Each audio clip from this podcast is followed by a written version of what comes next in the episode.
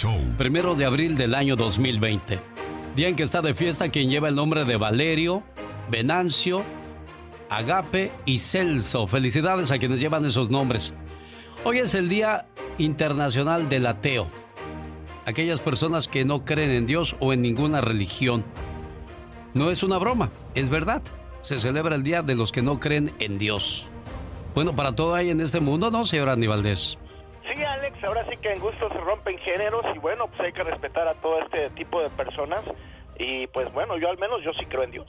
El día primero de abril se celebra en varios países del mundo el Día de los Tontos, a quienes les hacen bromas y los hacen caer fácilmente. Así es que si te piden dinero o te dicen algo como, por ejemplo, pues de que Donald Trump va a renunciar a la presidencia porque le dio el coronavirus, no se la crea. Esas personas están muy protegidas, aunque ha habido contagiados de todos niveles, señor Andy Valdés. De todos niveles, Alex, es una, pues un tremendo virus que no respeta estatus sociales y bueno, pues imagínate nada más, pues lo estamos viendo en todo el mundo, Alex. A los que no les pasa nada es a Chabelo y la reina Isabel, oye. Son, son longevos, son inmunes a todo. La reina Isabel II fue coronada en 1952 y hasta el día de hoy aún ocupa el trono. Durante ese periodo Brasil ya ha tenido 25 presidentes y desde 1952 ella sigue como si nada. Por eso es la reina. Exacto. Pues quién quién como ella, ¿no? Pues sí, ¿no? Y imagínate con el dinero que tiene Alex, wow. 1952. Ahorita Omar Fierros nos va a decir qué pasaba en el mundo en esos días. Hoy en el Ya Basta con la Diva de México vamos a hablar de, de los vagabundos. ¿Qué está pasando con ellos? ¿Quién se está ocupando de ellos en estos momentos? Son personajes que los vemos todos los días en la calle, no se bañan, yo no sé dónde hacen del baño, qué comen, dónde guardan su comida y también si conoce la historia de uno de ellos que los llevó a la calle. Yo le tengo una historia, escúchela. Iba caminando por la calle y se me acercó un borracho, sucio y desalineado, sin zapatos y la camisa rota. Me dijo, disculpe, ¿me puede dar una limosna? Le di 10 dólares y me dijo, muchas gracias jefe, que Dios se lo pague. Le dije, cuídate.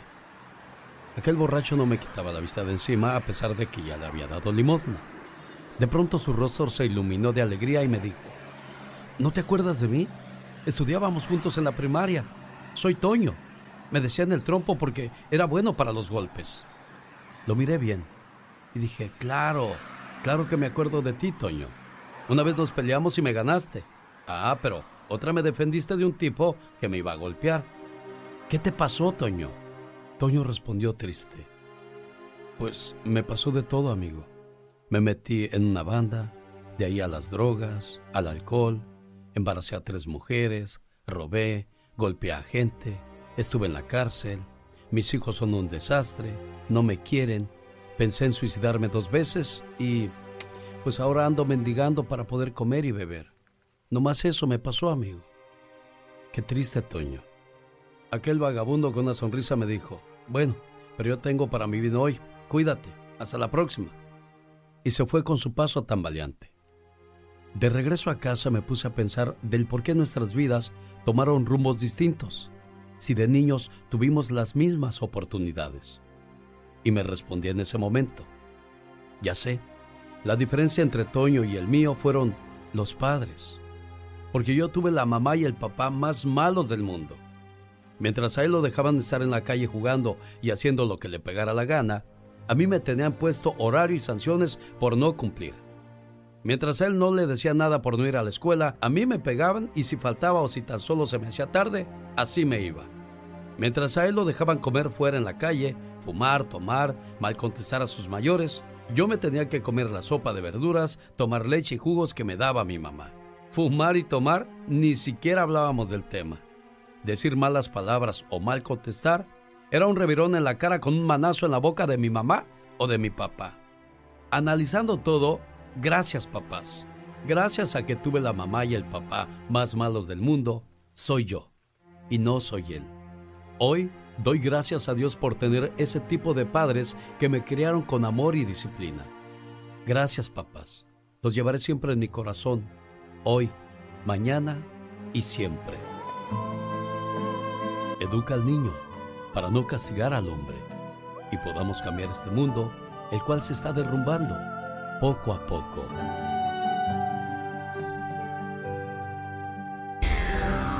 El genio Lucas, el show. Dice un gran mensaje al final de esta historia donde educa al mundo. Bueno, edúcate tú, porque muchas veces decimos, ay, los hijos del vecino son un desastre. Cuida tú tus hijos, deja que el vecino se haga cargo de sus propios problemas, ¿no, Andy? Sí, Alex, correctamente. Y ahorita que estabas hablando de este mensaje aquí en Santa Bárbara, Alex, en el lugar conocido como La Barda, hay un señor que, que fíjate que es vagabundo homeless y ¿sabes de quién es pariente? Nada más y nada menos que del Golden Boy, de Oscar de la Hoya. Él me platicó su historia y pues me dice que Oscar de la Hoya ni nadie de su familia lo han querido ayudar nunca y el señor pues vive en la miseria total. Pero sí le creerá que es su familiar, Andy. No, pues lo que pasa es que lo que pasó es que el señor se retiró, perdió su fortuna y se retiró de la familia y ya nunca pudo volver a tener contacto con ellos. Entonces, pues ahora le es difícil para él volver y decir que, pues que él es quien era. Caray, qué mala suerte. Bueno, hablábamos de personas longevas, personas que aguantan de todo. Hablábamos, digo, es una especie de broma lo de Chabelo o lo, de la reina Isabel II. Desde 1952 en el trono, 25 presidentes ha tenido Brasil y ella sigue como si nada. Otro de los personajes de muchos años y que no se ve para cuándo, qué bueno. Bien por ellos, se saben cuidar, duermen bien, comen bien, están tranquilos. Yo creo que la tranquilidad es lo que más le da vida a la gente, ¿no, Andy? Correctamente, Alex, la tranquilidad y no estar lleno de estrés, porque el estrés es lo que te acaba y todos esos personajes que acabas tú de decir, pues decía mi papá en paz descanse, se ve también que son de buena madera, mi Alex. López Tarso, Enrique Guzmán, Alberto Vázquez, Angélica María. Wow, Digo, pues Angélica María ya tiene, ya tiene sus años también y qué bien. Sí, claro. Maribel Guardia, no, todavía, todavía está chiquilla. Maribel Guardia, no la ve cómo está, hombre. Sí, sí, el señor, eh, sí, sí, claro, el, el señor, este, ¿cómo, ¿cómo se llama, Alex? Eh, don Julio Alemán también, pues ya estaba, ya estaba grande. Salomón el Barón Ortiz. Saludos a Salomón en Las Vegas, Nevada, ahí con su padrino, el señor Benjamín Aybar. ¿Qué pasaba en 1952 cuando llegaba al trono la reina Isabel en el mundo? De algún paisano que abrió su, su, negocio, vaya y apóyelo, si es que está abierto, porque muchos decidieron cerrar debido a, que pues le sale más caro estarle pagando a los empleados y no vaya gente a comer. Saludos a la gente de Seaside, California, ahí está California Mexican Grill. Le mando un saludo a la Ceci que siempre escucha el programa y bueno, pues ahí está el apoyo para el California Mexican Grill en la ciudad de Seaside o ahí donde usted vive. Quizás hay el negocio de un paisano que está logrando sobrevivir o tratando, mejor dicho, de sobrevivir en esta situación. Mi teléfono a sus órdenes, 1877-354-3646. Mami, eres una abusadora. Yo no quiero hablar contigo.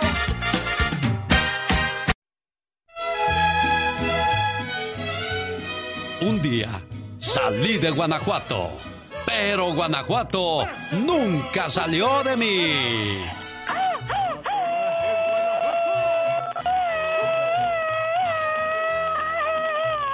Hasta el teléfono tiembla con tus gritos ametralladora, criatura.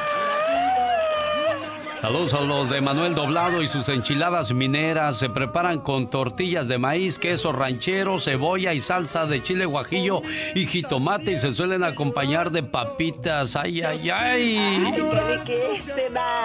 A los de Acámbaro y su sabroso pan, a los del caldo de oso que se echan los de Apaseo El Alto. ¿Tú sabes qué lleva el caldo de oso? No, no sé qué lleva. Pues ni yo, nomás saben los de Guanajuato. Ah, no, claro que sí, oh my God. A los que se echan sus gorditas de Comonfort, que no habrá delgaditas ahí o qué. No, no es cierto. Son las gorditas de, de este, de carnitas ahí en Dolores Hidalgo también.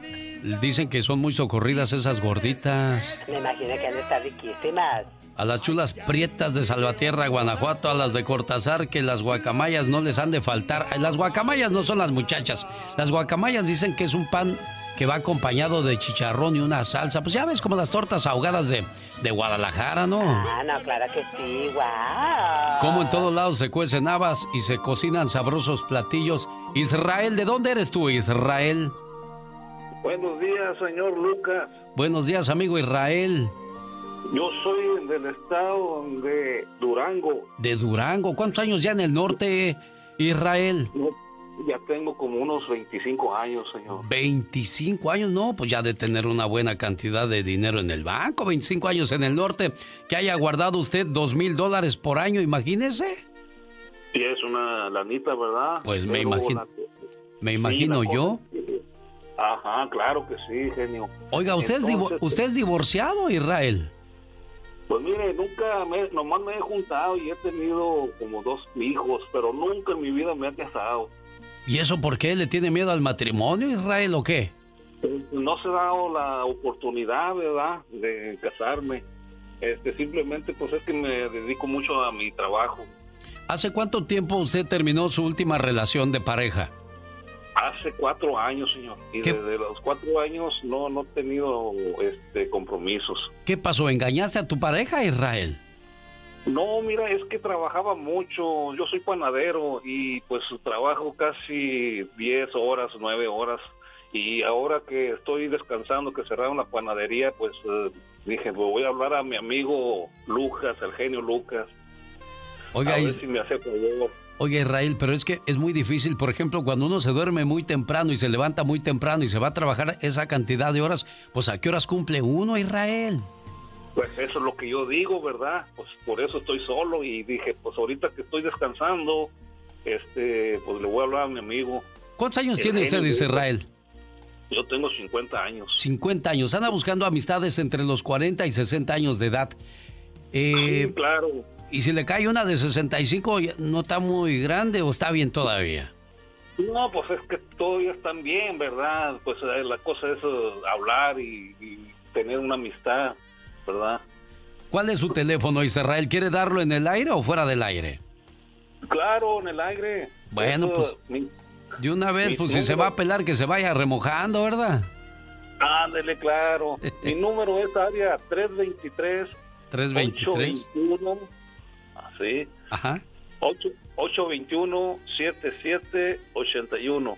Espérenme, déjeme ver que las señoras entre los 40 y 60 años de edad agarren su celular y anoten, a ver, área 323 821 7781. Ahí si le cae a alguien, trátela bien, sea honesto, no le diga mentiras. Ay, soy muy bailador, me gusta ir al cine y luego ya, ya que se juntan, no quieren salir ni a la puerta, no sean así, Israel. Exactamente, no, exactamente. Lo único que tengo pues, es mi trabajo, ¿verdad? Y pues cuando descanso los jueves que descanse, pues este, apro- aprovecho. Imagínese, es panadero. Cuando llegue a la casa con su pan calientito, las conchas, los virotes, los cuernos, las chilindrinas, las mantecadas. Jorge Lozano H. En acción, en acción.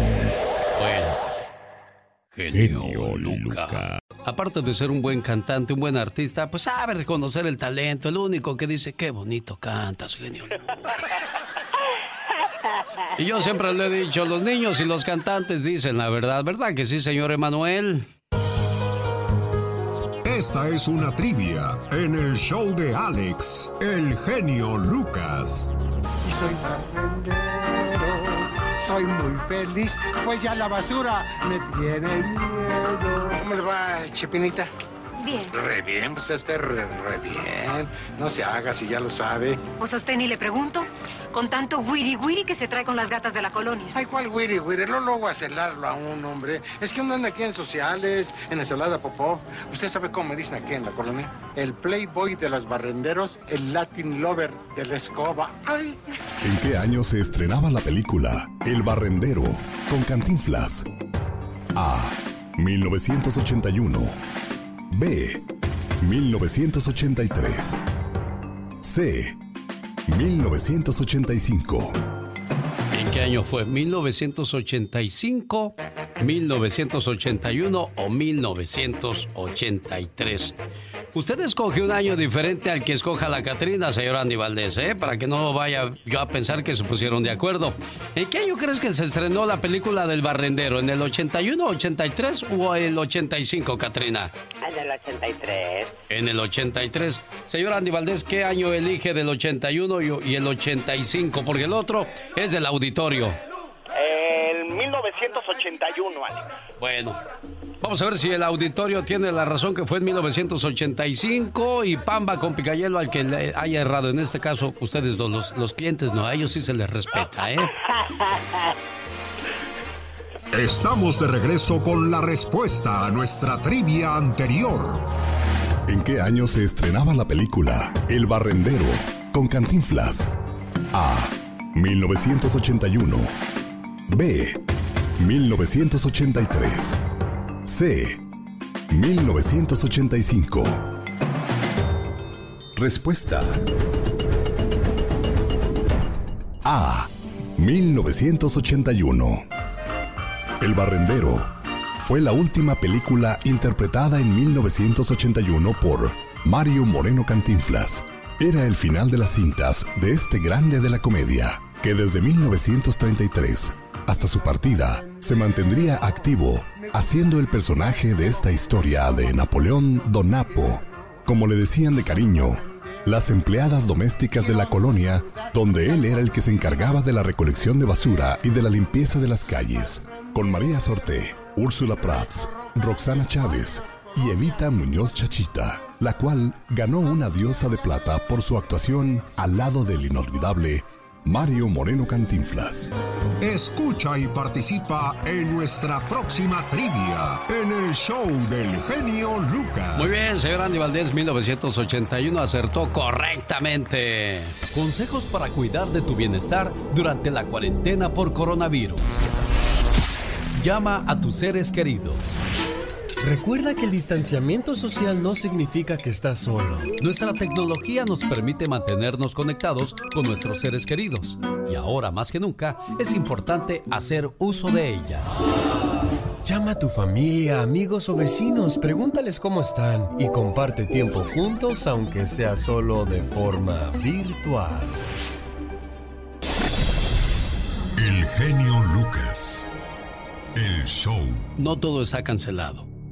El sol no está cancelado. La primavera no está cancelada. Las relaciones no están canceladas. El amor tampoco está cancelado. Leer no está cancelado. El cariño no está cancelado. La música no está cancelada. La imaginación no está cancelada. La bondad no está cancelada. Las conversaciones no están canceladas. Y la esperanza no está cancelada. Si entendió el mensaje no todo está cancelado. Y ya que hablaba yo de la bondad, habló hace un rato con el abogado Jorge Rivera, un radioescucha de Chicago, dijo que él no quería el dinero que estaba dando el gobierno porque él no lo necesita. Qué bueno. Y llamó a Armando después y dijo, oiga, ¿por qué ese señor que no quiere la ayuda la recibe y él mismo la comparte con las personas que vean necesitadas? Qué buena idea entonces. Reciba ese reembolso y repártalo con quien crea que de verdad no, no, no, ese grito es como que le dije que era de caché, ¿no, señor Andy Valdés? Sí, claro. Es que es una canción muy, muy hermosa esta que le escribió quién y cuándo y dónde y qué pasaba en un día como hoy, Andy. Hace 51 años, en 1969, se nos iba el maestro, así lo llamaban en el medio al gran Álvaro Carrillo, compuso más de 300 canciones en los géneros del paso doble, la chilena, el bambuco, la ranchera y el bolero, Alex, entre ellas Sabor a mí, La mentira, La señal, No te vayas, no, el andariego, entre otras tantas más, 300 canciones, Alex, y bueno, en un día como hoy tenía un accidente automovilístico donde él iba con su familia en su carro, imagínate nada más, dos de sus hijos también venían en, el asiento de atrás, y bueno, en la Ciudad de México, a la altura del heroico Colegio Militar, para ser exactos, en el kilómetro 19 de la autopista México-Cuernavaca, pues ahí en su Ford Guayín, imagínate nada más, en un accidente y fallecía instantáneamente Álvaro Carrillo, Alex. Estamos hablando de 51 años atrás y yo creo que pasarán otros 50 años y seguiremos escuchando con mucho gusto. Bueno, nuestras futuras generaciones este tipo de canciones. ¿Qué pasaba en el mundo en 1969? México tenía como presidente el licenciado Gustavo Díaz Ordaz. Hemos sido tolerantes hasta excesos criticados pero todo tiene un límite. La moneda mexicana al peso se cotizaba 7.49 frente al dólar. En la Ciudad de México se inauguraba el sistema de transporte colectivo, el metro de Chapultepec a Zaragoza. En la misma ciudad se corre por primera vez la Fórmula 1, en el Autódromo Hermanos Rodríguez.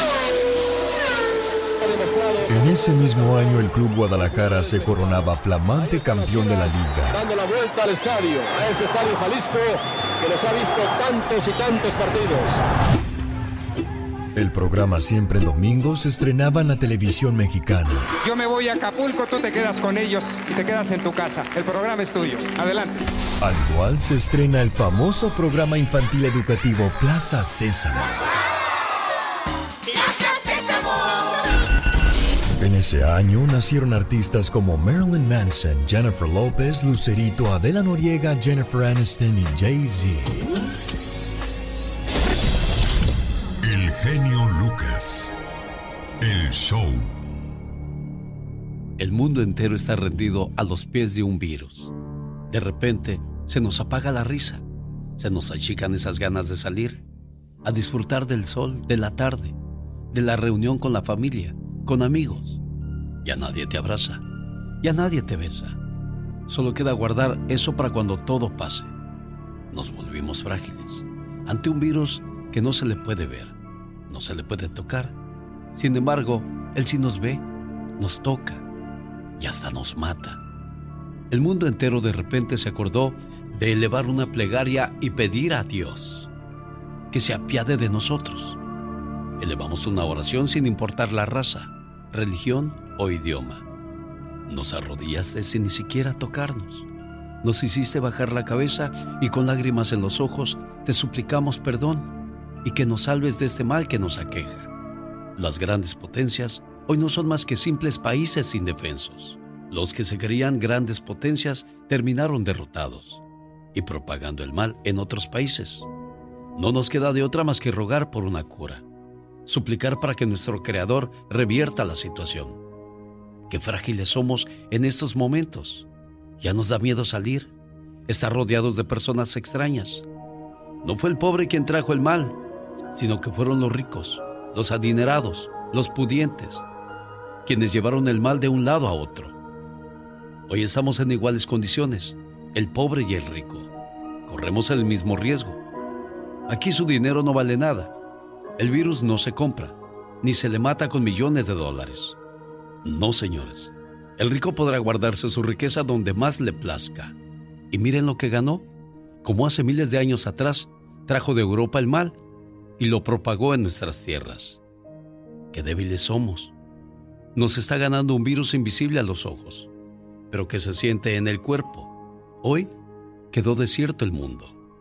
Se van apagando voces, se van perdiendo vidas y la lucha recién comienza.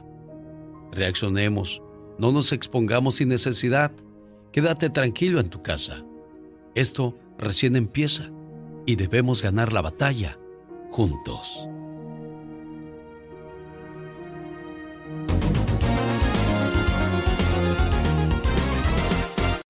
Genio Lucas. Dicen que la primera impresión es la que cuenta. ¿Qué impresión le diste tú por primera vez a tu pareja? De eso habla Jorge Lozano H. Buen día, Jorge. Con gusto, mi querido Alex. Cuando se trata del amor, las primeras impresiones son muy importantes. ¿Recuerda usted cuál fue la primera impresión que tuvo cuando conoció a su pareja? Oiga, muchos pensaron, es bien sangrón. Con ese, uff, ni en sueños acabaría. Y 15 años después, ya con tres hijos, ahí terminó. Hubo quienes se enamoraron a primera vista, de esos que nada más le pusieron los ojos encima y dijeron, esta es la buena, muchachos, me les caso. Muchos hombres que se echan porras y dicen, yo me acerqué, yo le saqué plática, yo la conquisté. No, señor, la mayoría de las veces lo dejaron acercarse, ya lo traían checadito. Sea cual sea su caso, las primeras impresiones son difíciles de borrar. En las primeras milésimas de segundo de conocerlo, sobre todo las mujeres pueden analizar si usted es confiable, si es pulcro, si es ordenado, si es hablador o si es cumplidor. Según un estudio reciente, hay tres secretos que influyen para causar una buena primera impresión y el día de hoy se los comparto. Número uno, el escenario y el espacio geográfico. Seguramente usted se acuerda perfectamente del lugar en el que conoció a su pareja. Esa atmósfera queda sellada en su primera impresión, pero a veces uno se encuentra el amor en los lugares más inesperados. Bien decían las madres, no vayas a esos lugares, mijita, no vas a conocer muchachos buenos ahí. Y usted no faltó ni un domingo a la iglesia, no faltó a ningún retiro, pero el único día que se salió de fiesta por ahí, ahí fue a conocer al mendigo. Los lugares influyen en la percepción que tenemos de la pareja. Número 2. La seguridad y el acercamiento. Oiga, muchas parejas se toparon hace décadas y no se conocieron. No fue hasta años después que uno se animó a acercarse y lo que pudo haber empezado tiempo atrás empezó más tarde.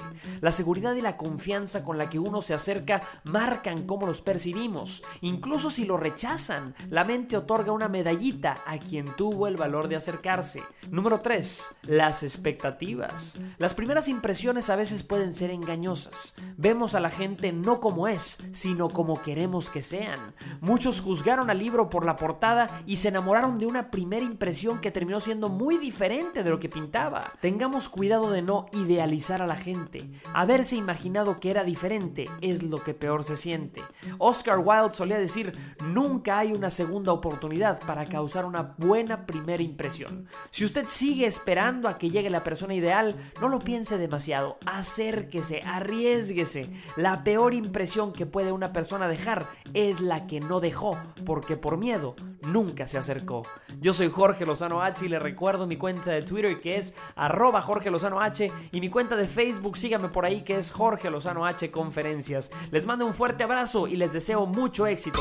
El genio Lucas presenta Lo último en inmigración con el abogado Jorge Rivera.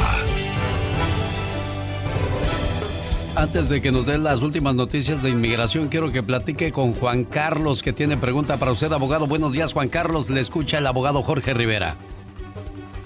Días. Ah, yo tengo una pregunta para el abogado. Lo que pasa que a mí, yo tuve mi residencia por parte de mi esposa. Me la dieron por dos años. Ahorita yo ya estoy otra vez renovando. Yo ya fui a las huellas. Y lo que pasa que mi empleador me paró de trabajar Ah, mi pregunta es si es seguro que yo meta desempleo o no no meta desempleo por lo por lo mismo de que en mi caso está pendiente. Me alegra tanto que tú nos hayas hecho esa pregunta, porque eso me permite explicar que todo beneficio, ayuda del coronavirus está exento de lo de la carga pública para cualquier persona aplicando por la residencia. Ahora, tú estás en una mejor situación porque ya eres residente. Así que puedes recibir los beneficios, el desempleo no te afecta, así que este es el momento de recibir la ayuda del gobierno y te felicito porque ya estás cumpliendo con la renovación de esa residencia, así que con toda confianza recibir esa ayuda. Ok, muchísimas gracias, abogado. A ti, Juan Carlos de California, me voy a Chicago, está Froilán. Buenos días, Froilán. Escucha el abogado Jorge Rivera. Buenos días, buenos días, abogado. Buenos días. Sí, mire, lo que pasa es que es relacionado a lo del estímulo que va a dar el gobierno. Nada más, sencillamente mi pregunta es si uno puede rechazar ese, esa ayuda que el gobierno va a dar. Sí, definitivamente, uno no tiene la obligación de recibirla. Eh, es algo que le están ofreciendo a las personas eh, que han estado trabajando legalmente. Si uno está eh, trabajando con un permiso de trabajo, le ofrecen estos beneficios de desempleo que uno puede recibir hasta el 100% de su ingreso si es que lo despiden, pero no es obligatorio, uno lo puede rechazar. Lo que estamos mencionando es que no... Adelante. Y si mis, mis taxes me llegan automáticamente a mi, a mi cuenta bancaria, que automáticamente va a llegar también el cheque de estímulo. ¿Qué yo tendría que hacer para poder rechazarlo? Bueno, ahí ya tendría que hablar con su contador, ¿ok? Eh, así que no hay ningún problema, hable con su contador y para que no le no recibir ese beneficio. Pero, ¿cuál es la razón por la cual no quiere la ayuda? Porque ah, que soy una persona creyente y a Dios gracias eh, estamos bien económicamente y yo creo que esa ayuda le podría servir a alguien más que realmente lo necesite. Por ese sería el único motivo. Caray, qué, qué, buen, qué buen corazón de Froilán, abogado. Y sí, como usted bien le recomienda, que acuda a su contador para mandar la notificación al IRS de que él no necesita de, de ese apoyo que está dando el gobierno a varias familias, abogado. Impresionante ese, esa actitud de nuestro amigo que no, eh, quiera, no quiera recibir esa ayuda para que la reciban otras personas. Lo felicitamos, pero para todos aquellos que sí quieren recibir esa ayuda, que sepan que nosotros estamos participando en los webinars de, de los abogados de inmigración, del gobierno, de, de inmigración, y prácticamente han dicho y han asegurado que esos beneficios no te van a descalificar por lo de la carga pública si vas a aplicar por residencia. Así que esa es una buena noticia para toda nuestra gente, Alex. Abogado, ¿qué hay con las cuestiones de, de que las citas ahora cambian de fecha? ¿Cómo está eso? Alex, esa es una noticia que hemos recibido hoy en la mañana, minutos antes de entrar a esta entrevista contigo. Han extendido la cancelación de las entrevistas en las oficinas locales hasta mayo 3, por lo menos así dice el comunicado, estaban canceladas hasta abril 7, ahora eso lo corren hasta mayo 3, incluye las entrevistas de residencia, de ciudadanía, de huellas y de asilo. Eh, y otra noticia con las huellas es que si tú estás aplicando para el permiso de trabajo, van a ocupar tus huellas anteriores para que no las tengas que tomar, dar otra vez y no atrase tu caso. Así que todas estas son buenas noticias y al mismo tiempo siguen recibiendo las solicitudes de residencia, ciudadanía, todas las aplicaciones las siguen recibiendo en los centros nacionales a donde no atienden al público, Alex. Buenos días, Hugo. Le escucha el abogado Jorge Rivera. Sí, buenos días. Buenos días, Hugo. Ah, la pregunta es, tengo una petición de, de, mi, de mi patrón y ya tengo dos años esperando. Nomás quería preguntarle si es normal esperar tanto tiempo. Eh, mira, la petición esa, la pregunta es si ya el, tu abogado completó un proceso que se llama la certificación laboral, ¿ok? Porque si ya completaron la etapa de la certificación laboral y se presentó esa petición, dos años es demasiado tiempo. Y ahí yo te voy a pedir que hables con tu abogado de emergencia para que él te dé comprobantes y te demuestre en qué etapa está ese proceso. No te vaya a estar dando expectativas falsas y, y, no va ni a medio camino el abogado. Así que pídele evidencia a tu abogado para saber a dónde tú estás, ¿ok? Ok, muchas gracias. Mucha suerte, Hugo. Gracias. Abogado Jorge Rivera, si alguien tiene alguna pregunta para usted, ¿cómo lo contactan? Alex, me pueden llamar al 888-578-2276. Lo repito, 888-578-2276. Valiosa su ayuda en estos momentos. Como siempre, abogado Jorge Rivera, muchas gracias. El show. A mí me gusta mucho tu programa porque eres muy entusiasta. Me parece muy bien lo que haces. Está muy bueno. Tiene un buen escritor. ¿Qué, qué, qué, qué programa, eh? No, qué bárbaro.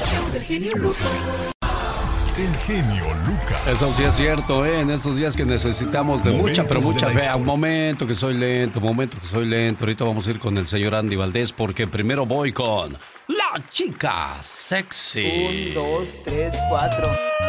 Oh my wow. Le voy a contar una historia que parecería de April Fools, o sea, Día de los Tontos. Ay, no puede ser. Pero desgraciadamente, como están los días, como están las cosas, no creo que tengamos tiempo para historias tontas. No tengo, no, mejor dicho, para inventar bromas, no esas cosas. Porque historias tontas ha habido, habrá y seguirá habiendo por todos los tiempos. Correcto. Hasta parece que estoy hablando como filósofo. filántropo. Filántropo, exactamente. Oh my wow. Como si fuese una persona muy preparada. Exacto. Como si haya ido a Harvard, Ah, wow. a o de esas cosas, pues. Sorprendida estoy, anonadada. Hombre engañó a su esposa con... ¿Con quién, perdón? ¿Con quién? Tarararán. Ay, me muero por saber quién. Como yo no tengo una orquesta en mi estudio, como muchos eh, programas que sí tienen grandes Ay, sí producciones. Hembra, eh, ¿ves? Hasta me falta la, la capacitación, porque pues yo no tengo un programa de lujo, ¿verdad? Correcto. Hombre engañó a su esposa con... ¿Con quién? ¿Con quién?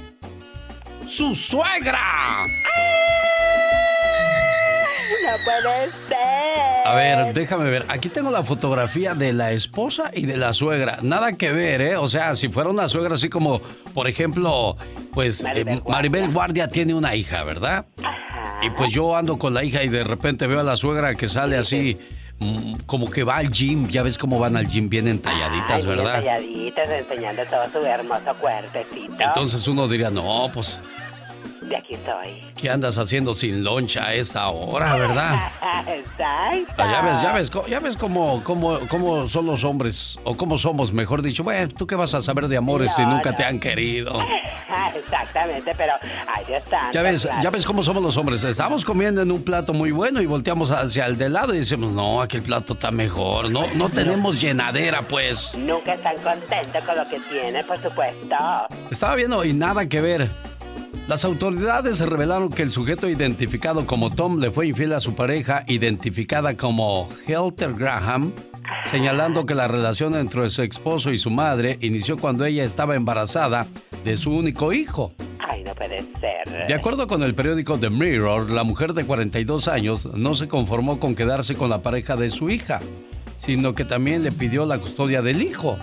Wow. Mi madre está intentando robarme mi vida. Ni en un millón de años habría imaginado que mi propia madre podría hacerme algo así.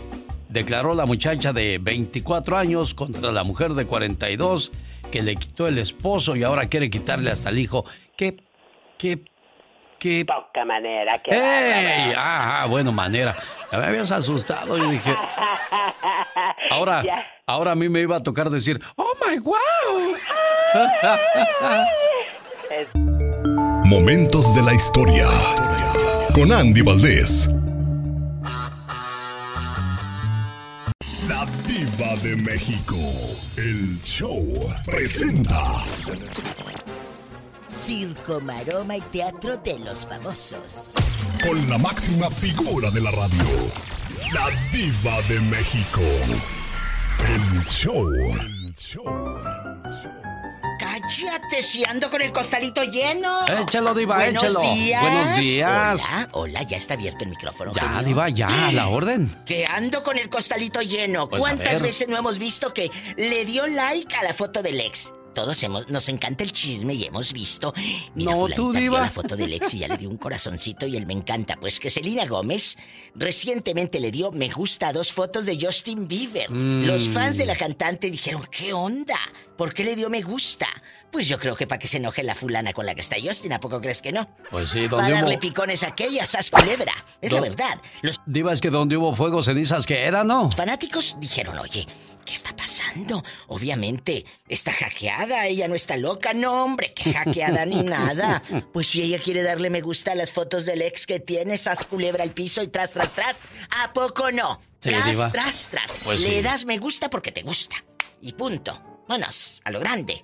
Es cierto. Oye, Luis Miguel publicó un mensaje en redes sociales donde le dice al público a que estén aislados para que no se contagien. Él reaparece en redes sociales y dijo que pide a sus fanáticos que por favor se queden en casa para que no anden contagiando gente y tirando los mocos ahí el estornudo por todos lados. ¿eh? Por favor, ya. Apacíguense y quédense en casa. Rihanna, guapísima y de mucho dinero. Mira, Rihanna es una cantante que ha estado viviendo en Londres los últimos tres años. Y dice, eh, para la revista Vogue, le dijo que ha sido muy consciente la cantidad de discriminación racial que ocurre también en la capital británica. Donde quiera, ¿eh? Porque, porque este tema de, la discriminación yo creo que un día deberíamos de tocarlo eh, eh, en el Ya Basta. No se trata nada más de una raza o de un color o de una secta. Se trata de que nos discriminamos entre todos. Que si estás alto, eh, mira la garrocha, la jirafa. Si estás gordito y te apodan y te, y te, te discriminas. Creo que necesitamos en este momento paz, estar en paz. Porque mientras tú criticas a tres, cuatro te están apuntando con el dedo. Sas, culebra. Culebra. Hay una actriz que se llama, muy famosa, guapísima, Margarita Gralia. ¿Eh? Margarita Gralia, pues que su esposo y ella están hospitalizados que les dio coronavirus. ¡Qué fuerte! Mira, Margarita tan guapa. Ella posó para Playboy todo en aquellos años. Ahí anda en internet la foto. Ella tiene su restaurante, genio. Yo estuve ahí en San Miguel de Allende hace ¿Oh, como sí? dos años. ¿De veras? Precioso el restaurante. Cuando vayan a San Miguel de Allende, en Guanajuato, vayan al restaurante de Doña Margarita Gralia. Está precioso. Y muchos de los que han ido van a decir si es cierto. Al rato vengo. Adiós, con más diva. chisme y más escándalo. Aquí con Alex, el genio Lucas. ¡Sas! Culebra al piso y tras. Tras, tras, tras, señoras y señores, la diva de México, la divashow.com. Gracias, diva. Guapísima y de mucho, mucho dinero. Los La Diva de México. El show presenta. Circo, maroma y teatro de Hola, Catrina Laura. Con la Apúrense barrer porque ya viene la la diva. Apúrate, Catrina, hombre. Ay, ay, no, no, no. En un ratito está lista todo.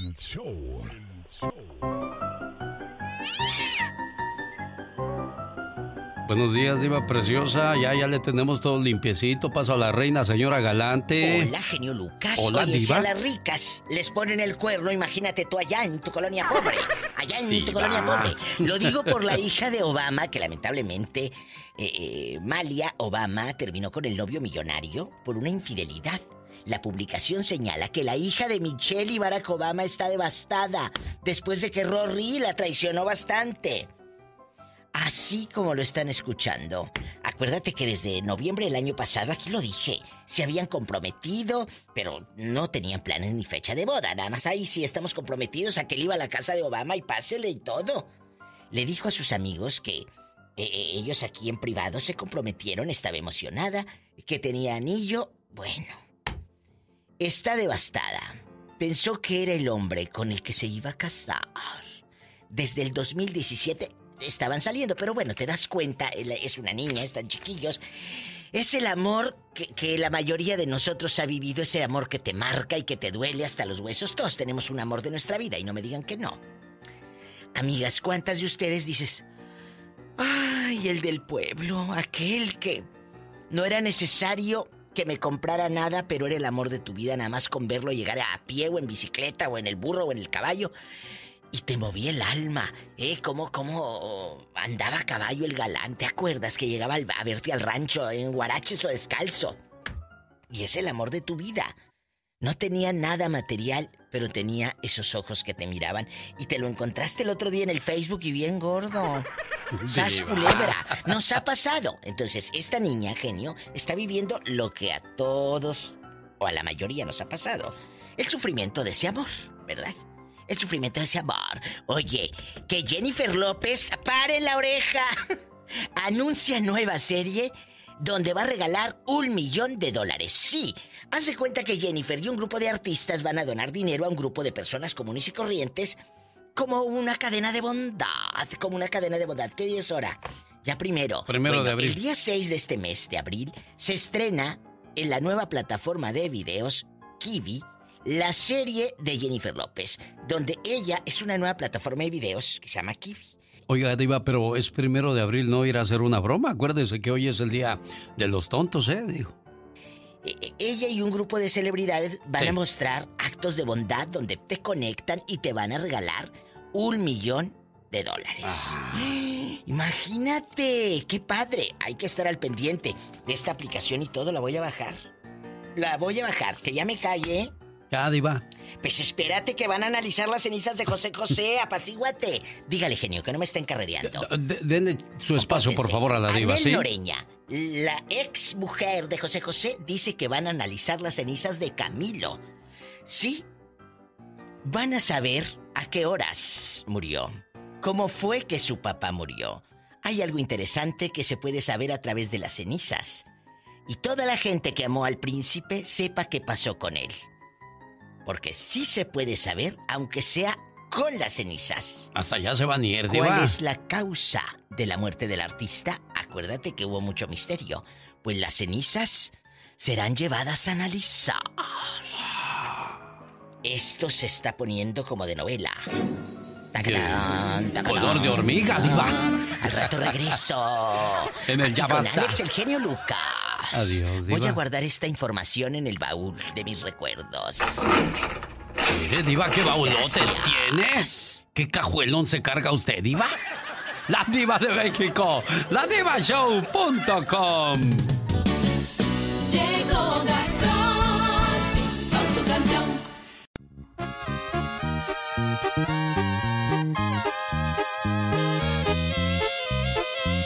En Las Vegas, Nevada, me sorprendí cuando el grupo Laberinto dijo que escuchaba este programa. Pues ya Sí. ve que son de los alterados que a veces cantan corridos así Pero a mí me Dije, gusta Laberinto, fíjese. Los conocí por un amigo, yo no conocía su música, y un día andaba en su coche Sí. y que sube, digo, ¿y esos monos quiénes son?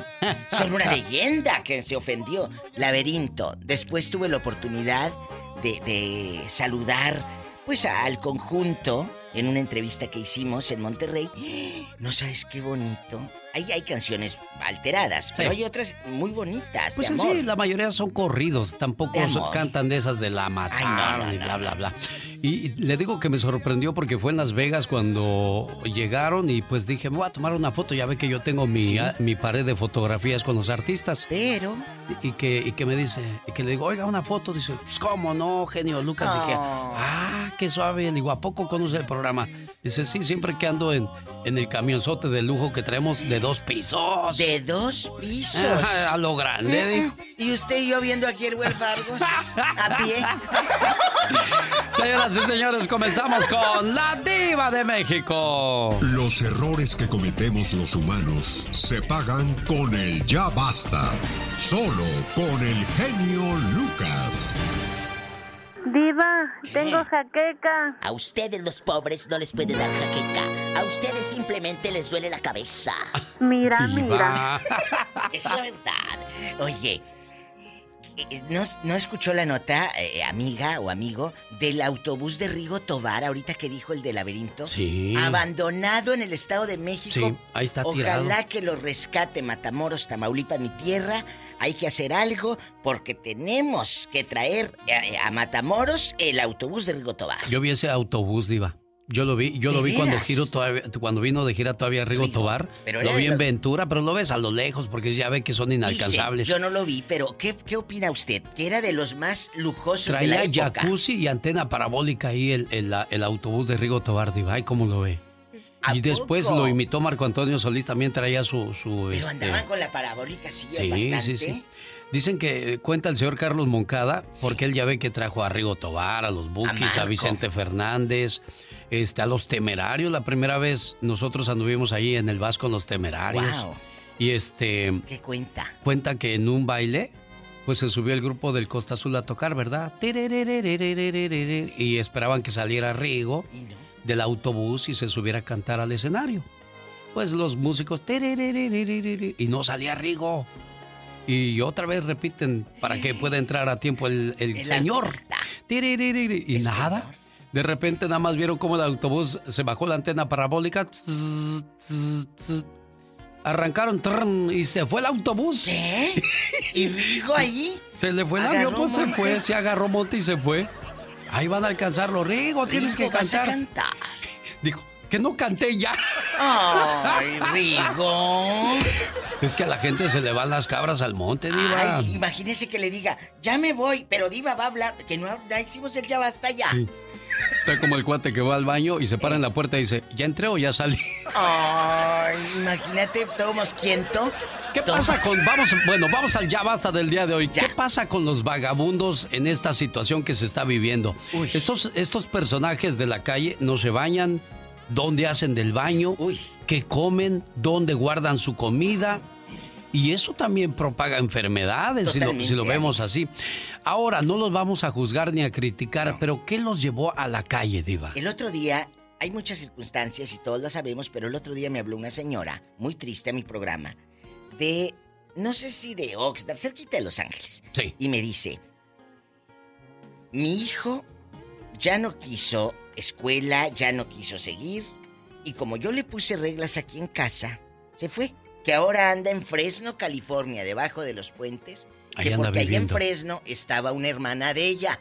Y la Ah. tía- lo recibe la tía. Pues que a la tía también le robó dinero y lo corrieron y está debajo de los puentes. Aquí, esta es la respuesta. ¿A qué los, qué los lleva a las calles? La droga, el vicio, las circunstancias, una familia que te quiso apoyar y no quisiste. Porque yo no creo que esa señora no haya querido un, un bien para su hijo, pero el hijo le encantó andar del tingo lilingo a la calle y por eso están como están. Circunstancias que a veces desconocemos. Tal es el caso de un señor que el día que se murió su esposa, él no quiso regresar a la casa donde estaba con su esposa. Del dolor, Alex. Y se quedó en la calle. Sí, del dolor. Sí. De imaginar que iba a entrar a esa casa y no iba a estar el no amor iba a de su estar vida. ella. Qué duro. Queremos saber historias. Cuéntenos, usted tal vez ya ahorita ya está con una familia, pero vivió en circunstancia de calle, vivió en calles. Que no le dé pena, al contrario, con su testimonio va a ayudar a mucha gente que la está pasando mal. ¿Verdad que sí? Márquenos aquí a la difusora. No me cuelgues. ¿Con quién hablas tú, Está hablando con Sara Rodríguez. ¿En qué línea la pusiste a Sarita Pola? Sí, por la 41. Dale. Hola Sara, buenos días. ahorita. Bueno. Buenos días. Buenos días, Sara. Mire, yo estoy escuchando que están hablando de la gente que ha vivido en la calle. Sí. Y este, yo no he vivido en la calle, pero sí tuve una experiencia de estar en, en un día o dos en la calle, ¿verdad? Y pues este, a veces uno no quiere aceptar ayuda porque tiene miedo de los demás, pero este, yo recuerdo que una vez en un- una persona me ofreció un vaso de agua cuando yo tenía mucha necesidad de, no agarrar ni un vaso de agua. Y nunca se me olvida a mí ese detalle. Es muy bonito y este, yo a veces cuando se me presenta la oportunidad, pues también lo ofrezco a algo, a alguna persona. Chula, ¿qué pasó? ¿Por qué? ¿Por qué esa situación? ¿Por qué al extremo, digámoslo así? ¿Qué, qué pasó? Cuéntanos. ¿Por qué llegas a la calle? Sí, ¿por qué? Eh, pues este son este circunstancias muy difíciles. ¿Cuáles? Ah, cuando uno este, en su casa tiene algún problema muy grave, que no quieres ver a tu familia mm, involucrada. ¿Qué te hicieron? Este- Quiero que seas más clara para que nos ayudes. Para que ayudes a otra gente. Tus hijos se drogaban, tu marido te pegaba. ¿Qué pasó? Oh, no, de ninguna manera. Yo tenía solo 16 años. ¿Y qué pasaba ahí, en tu casa? Este, pues en mi casa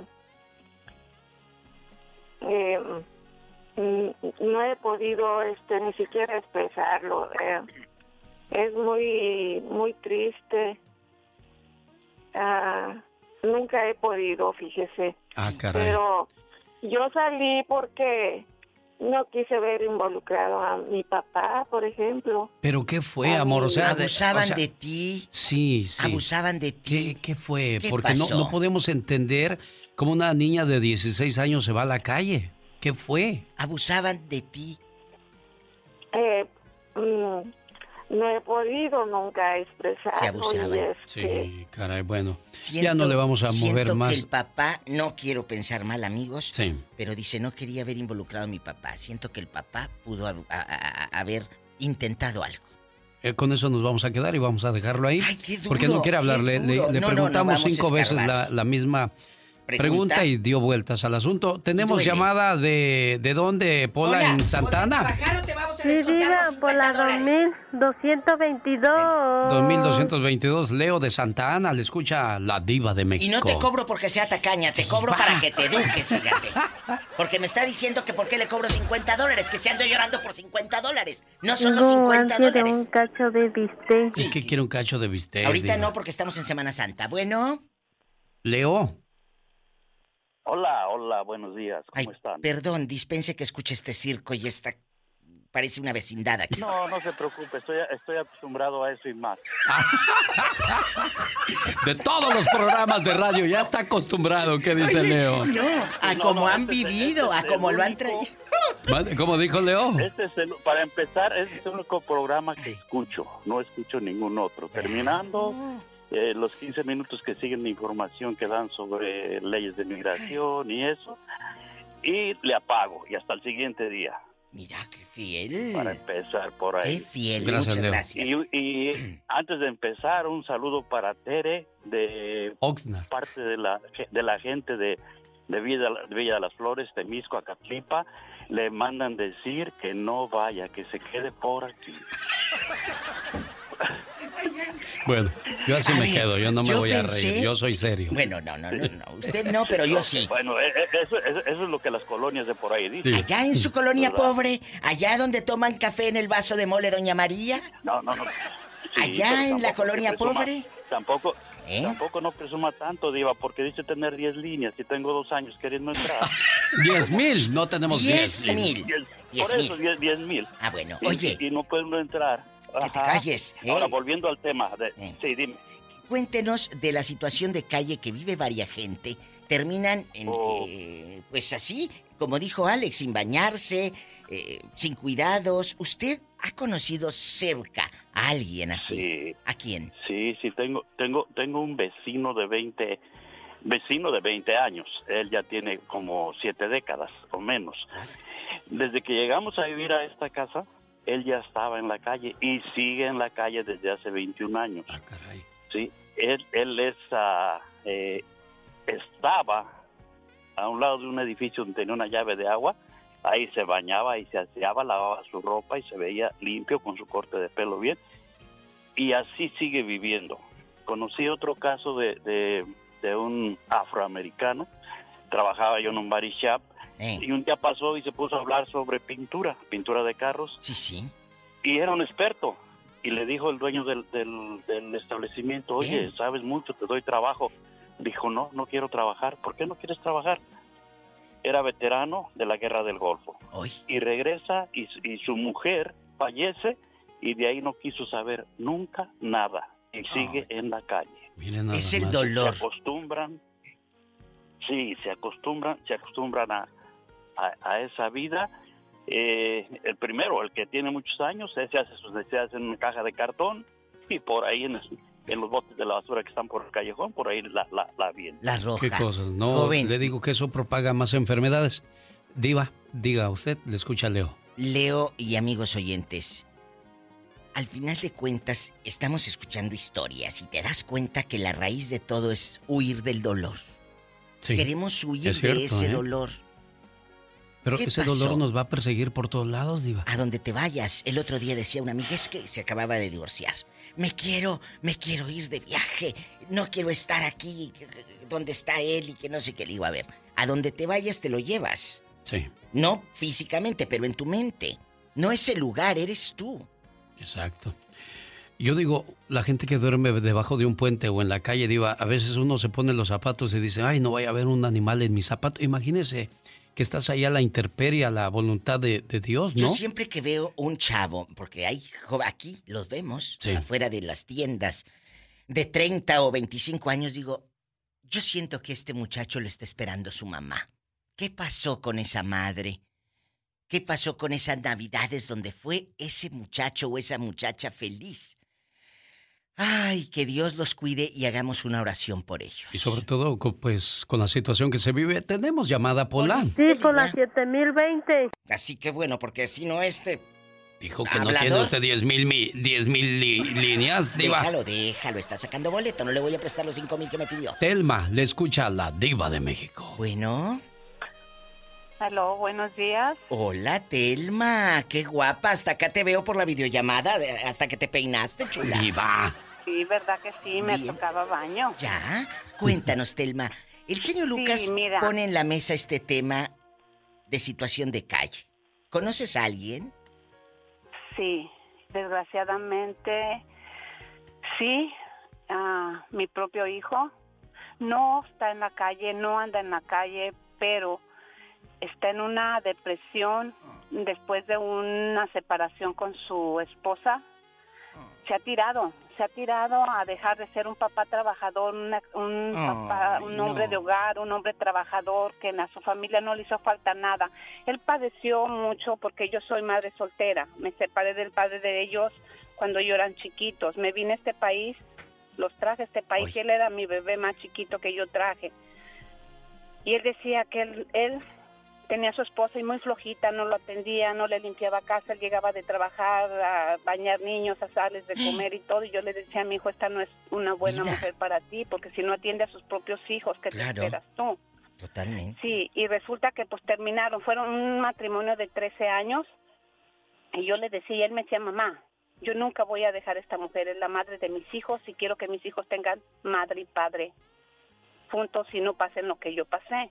Y le dije, lo respeto, hijo, te admiro, y qué bueno, jamás me volví, dije, ok, que vivan su vida, que hagan, ellos son felices así, mi hijo quiere ser el que la, le hace todo, absolutamente todo a esa muchacha, y, y terminó la relación con engaño.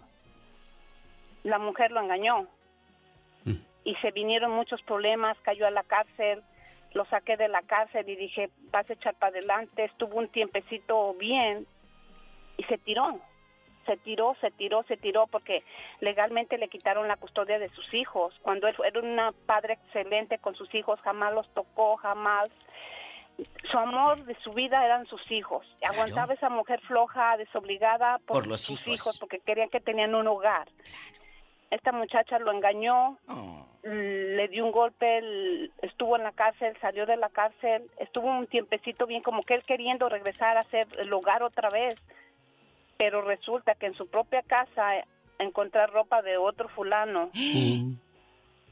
Sí, y eso fue lo que lo mató, que dijo ya no más, no más, no más, pero este se tiró a los vicios, está en los vicios. ¿Y ahorita con quién sacar. vive?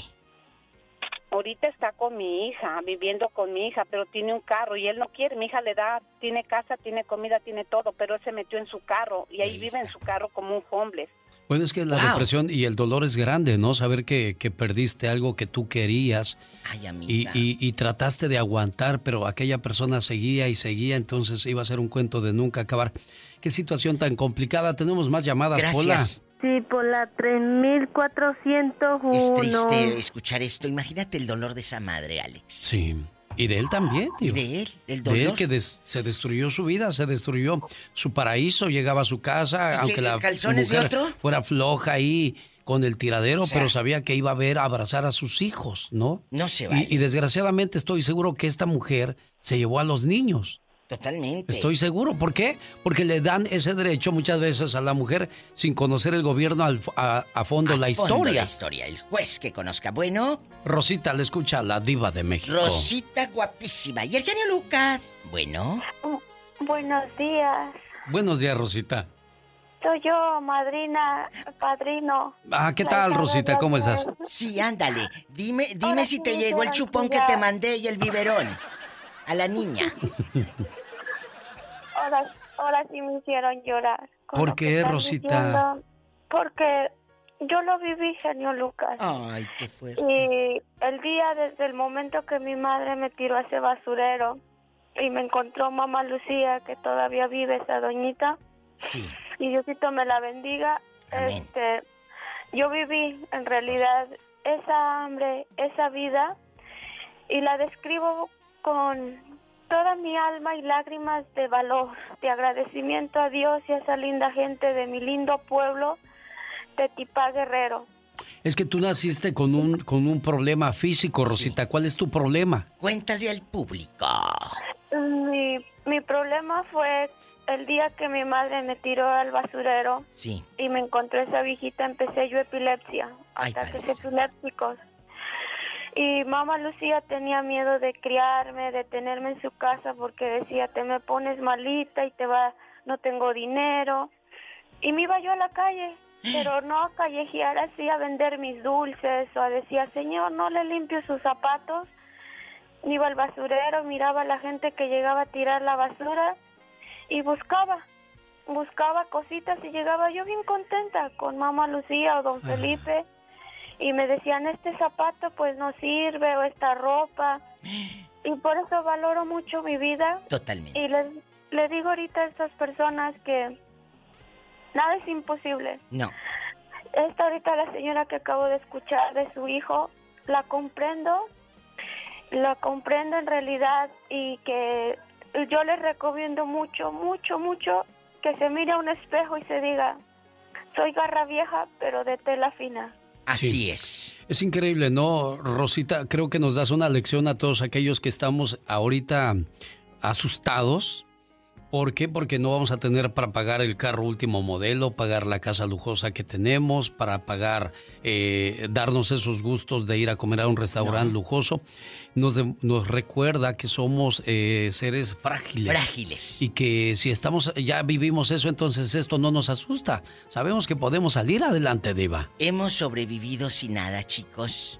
Y como lo dijo ayer un señor, así tuviéramos un taquito con chile y frijoles, la hemos librado y la vamos a librar en el nombre sea de Dios. Tenemos la última llamada, Pola, ¿en qué línea? Sí, por la 3330. Y acomódate esas greñas que traes ahí en la cara. Y las enaguas, cómprale una nueva, Diva. Ándale, ándale. Te voy a comprar unos shorts. José, José, buenos días. No puede venir a trabajar en short, Diva.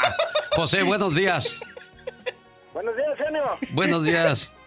Ya me imagino a Pola con short y tenis, Diva. Hola, aquí andamos queriendo hacer a, a Pola gringa. Pintarle el pelo de güero, shorts y tenis. Sí, genio, yo, eh, a Dale. toda la gente que hemos vivido eso, sabemos lo que se siente estar... ah, Sin yo viví un mes ah, en Tijuana de 16 años, yo... Me separaron de una persona con la que yo venía de allá de mi pueblo Sí. Eh. Y, y yo anduve ahí perreando sucio y nadie me quería dar trabajo, yo pedía trabajo pero me veían sucio, me quedaba dormido atrás de una tienda de Calimax y ahí había una una señora que me sacaba fruta y, y así y es Joven, todavía siento feo cuando ¿Se acuerda? cuando sí genio cacho. ¿cómo no?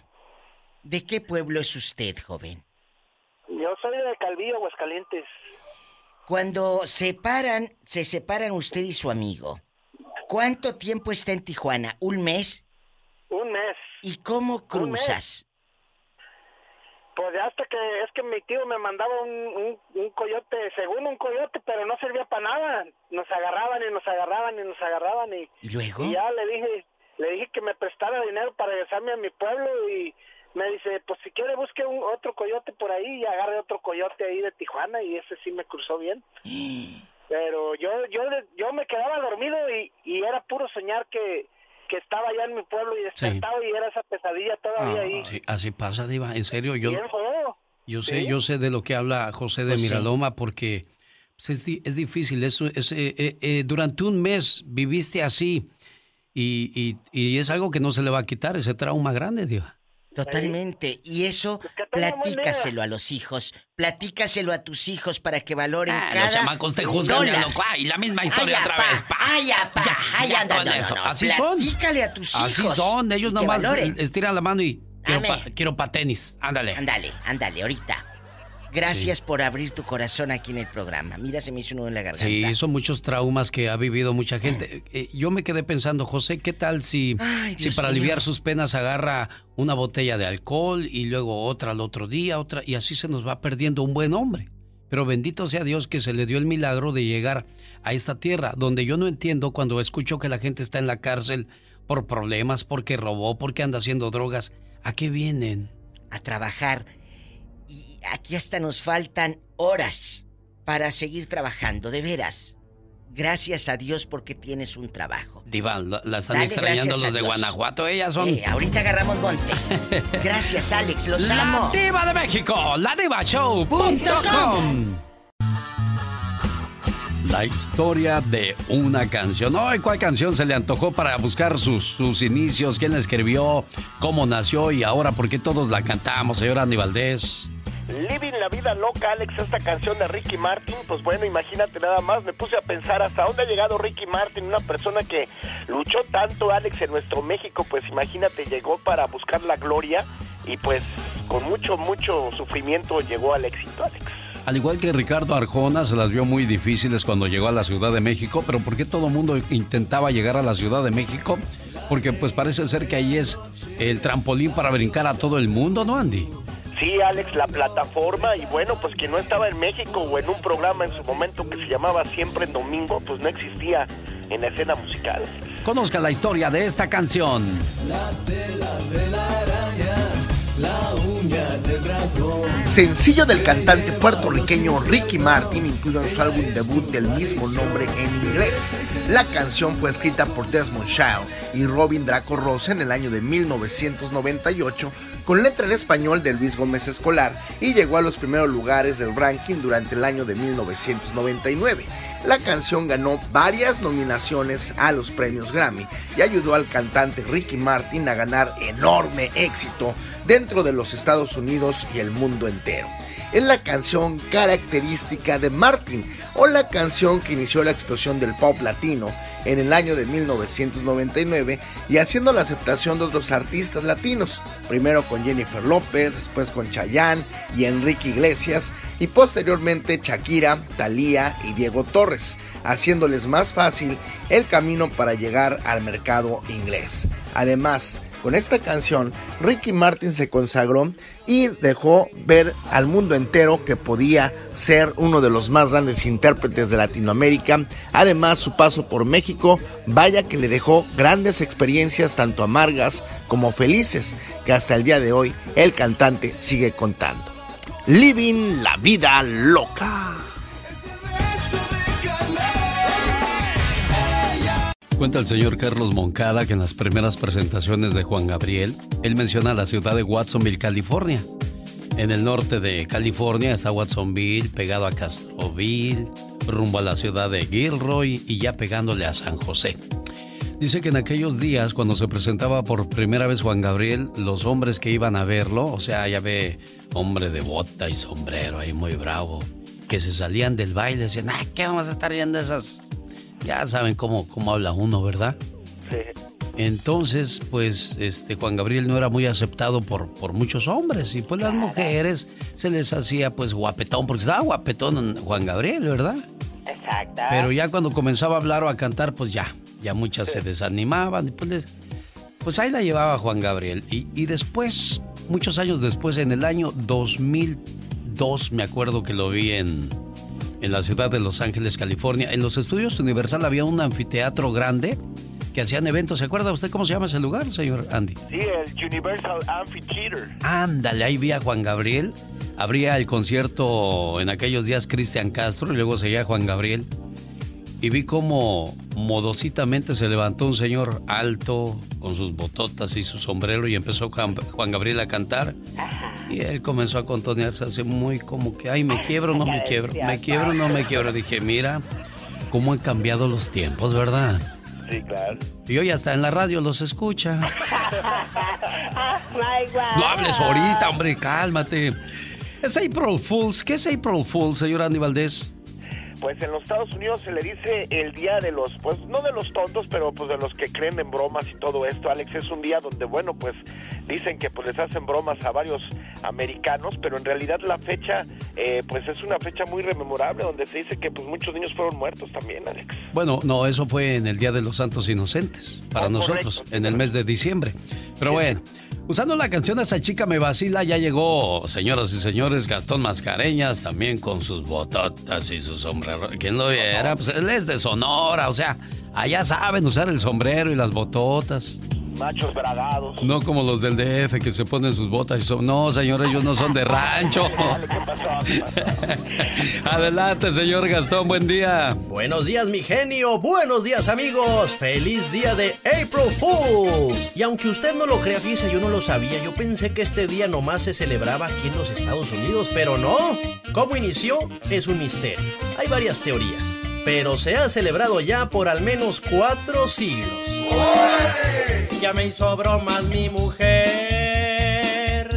Al rato el compadre también. Ya se me había olvidado. Que hoy todo puede suceder. Este día se vacila.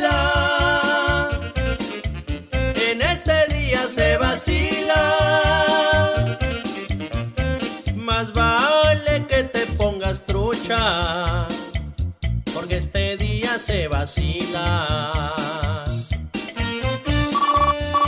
Bueno. Compadre, ya se enteró de la noticia. ¿Cuál noticia? Porque el Donald Trump renunció a la presidencia de los Estados Unidos. ¿En serio? Sí, sí, ahí dicen que su esposa lo convenció. No creas todo lo que digan y sobre todo en el Face. Y si alguien te pide prestado, malo sería ceder. Este día se vacila. En este día se vacila. Espero que al rato no olvides que en este día se vacila. Y que no te digan, ya te vacile, ya te vacile, y nada puedes hacer. Muy bien, señor Gastón Mascarellas. Me gusta mucho su creatividad, por eso es parte de este programa. Fíjese que el otro día en la carretera iba un carro de repente ma- manejando así a alta velocidad y de repente pues se movía hacia los lados y la gente dijo, ¿qué le está pasando a ese cuate? A lo mejor va borracho y que llaman de volada al tres, 911. Y las patrullas ni tardas ni perezosas pues comenzaron a actuar a buscar el auto que andaba manejando a alta velocidad y zigzagueaba así como que...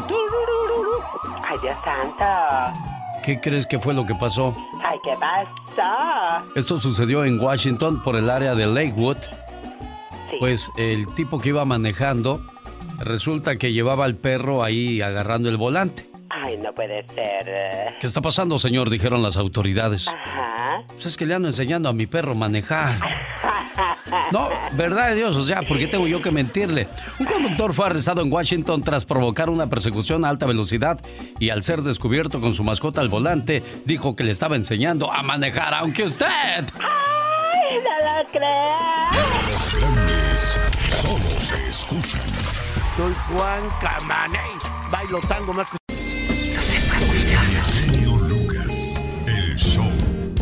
Hay gente que se cree muy lista, pero cuidado, nunca falta alguien más listo que tú. Un rey estaba a punto de salir a dar un paseo por su palacio, cuando de repente se encontró a un limosnero. El rey le preguntó, ¿qué quieres? El limosnero le preguntó y le dijo, Rey, me preguntas de una manera como si pudiera satisfacer todos mis deseos. Él respondió, Claro que puedo satisfacerlos. ¿Cuáles son? El limosnero le dijo, Piensa bien antes de prometer, rey. El emperador comenzó a molestarse y le insistió. Te daré cualquier cosa que me pidas. Soy una persona muy poderosa y rica. ¿Qué puedes desear que yo no pueda darte? El limosnero le dijo. Es un deseo muy simple. ¿Ves esta bolsa que llevo conmigo? Podrías llenarla con algo valioso. Por supuesto, dijo el rey. Llamó a uno de sus servidores y le dijo, llena de dinero la bolsa de este hombre. El servidor lo hizo y el dinero apenas tocaba la bolsa desaparecía. Echaba más y más y desaparecía al instante. La bolsa del limosnero estaba siempre vacía. El rumor de esta escena corrió rápidamente y entonces una gran multitud se reunió en el lugar poniendo en juego el prestigio del rey. Entonces el emperador dijo a sus servidores, Señores, estoy dispuesto a perder mi reino entero, pero ese limosnero no se va a salir con la suya, porque está pensando dejarme en ridículo frente a todo el pueblo. Traigan los diamantes, perlas y esmeraldas del reino. Uno a uno los tesoros del emperador iban cayendo en la bolsa, la cual parecía no tener fondo. Todo lo que se echaba en ella desaparecía al momento. Llegó la tarde y habiendo quedado el emperador ya sin ninguna cosa que meter en la bolsa del limosnero y admitiendo su derrota le dijo, Has ganado, pero antes de que te vayas quiero satisfacer mi curiosidad. ¿Cuál es el secreto de tu bolsa? Él le dijo, es que está hecha de deseos humanos, mi rey. Señores, los deseos humanos difícilmente quedan satisfechos, porque somos por naturaleza muy ambiciosos. Por eso hay que saber utilizar los bienes materiales como un medio para vivir en esta tierra en paz y armonía, adquiriéndolos honestamente, sabiendo compartir con los que no tienen, pero siempre recordando que en este mundo solamente vamos de paso y nada nos vamos a llevar.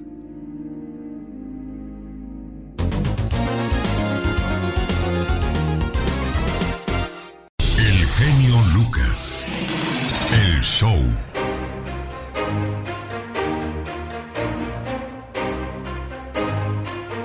Saludo para el señor Marcos. Bueno, tuve que colgarle porque continuaba con el programa. Le agradezco mucho su llamada al 1877-354-3646. Valoremos lo que tenemos porque desgraciadamente la situación que estamos viviendo hoy día nos recuerda los, lo frágiles que somos y cómo nos puede cambiar la vida drásticamente en un abrir y cerrar de ojos. Hoy tenemos edificios más altos y autopistas más anchas, pero temperamento más corto y punto de vista más estrechos. Gastamos más, pero disfrutamos menos. Tenemos casas más grandes, pero familias más pequeñas. Tenemos más compromisos, pero menos tiempo. Tenemos más conocimiento, pero menos criterio. Hoy día tenemos más medicinas, pero menos salud. Hemos multiplicado nuestras posesiones, pero hemos reducido nuestros valores. Hablamos mucho, amamos poco y odiamos demasiado. El hombre ha llegado a la luna y regresado, pero tiene problemas para cruzar la calle y conocer a su vecino. Hemos conquistado el espacio exterior, pero no el interior. Hoy tenemos mayores ingresos, pero menos moral. Son tiempos con más libertad, pero menos alegría, con más comida, pero menos nutrición. Son días que llegan dos sueldos a la casa, pero aumentan los divorcios. Son tiempos de casas más bonitas, más grandes, pero más hogares rotos. Por todo esto, propongo que de hoy en adelante no guardes nada para una ocasión especial, porque cada día que vives es una ocasión especial. Busca a Dios, aprende a conocerlo, lee más, siéntate en la terraza y admira la vista sin fijarte en las malas hierbas. Pasa más tiempo con la familia y con tus amigos, come tu comida preferida y visita los sitios que más te gustan. La vida es una sucesión de momentos para disfrutar, no solo para sobrevivir. Usa tus copas de cristal, no guardes tu mejor perfume, úsalo cada vez que te den ganas de hacerlo. Las frases uno de estos días, algún día quítalas de tu diccionario. Digamos hoy a nuestros familiares y amigos cuánto los queremos. Por eso y por muchas cosas más, no retardes nada que agregaría risa y alegría a tu vida. Cada día, cada hora, cada minuto, cada segundo son especiales. Y no sabemos si pudiera ser el último de hoy.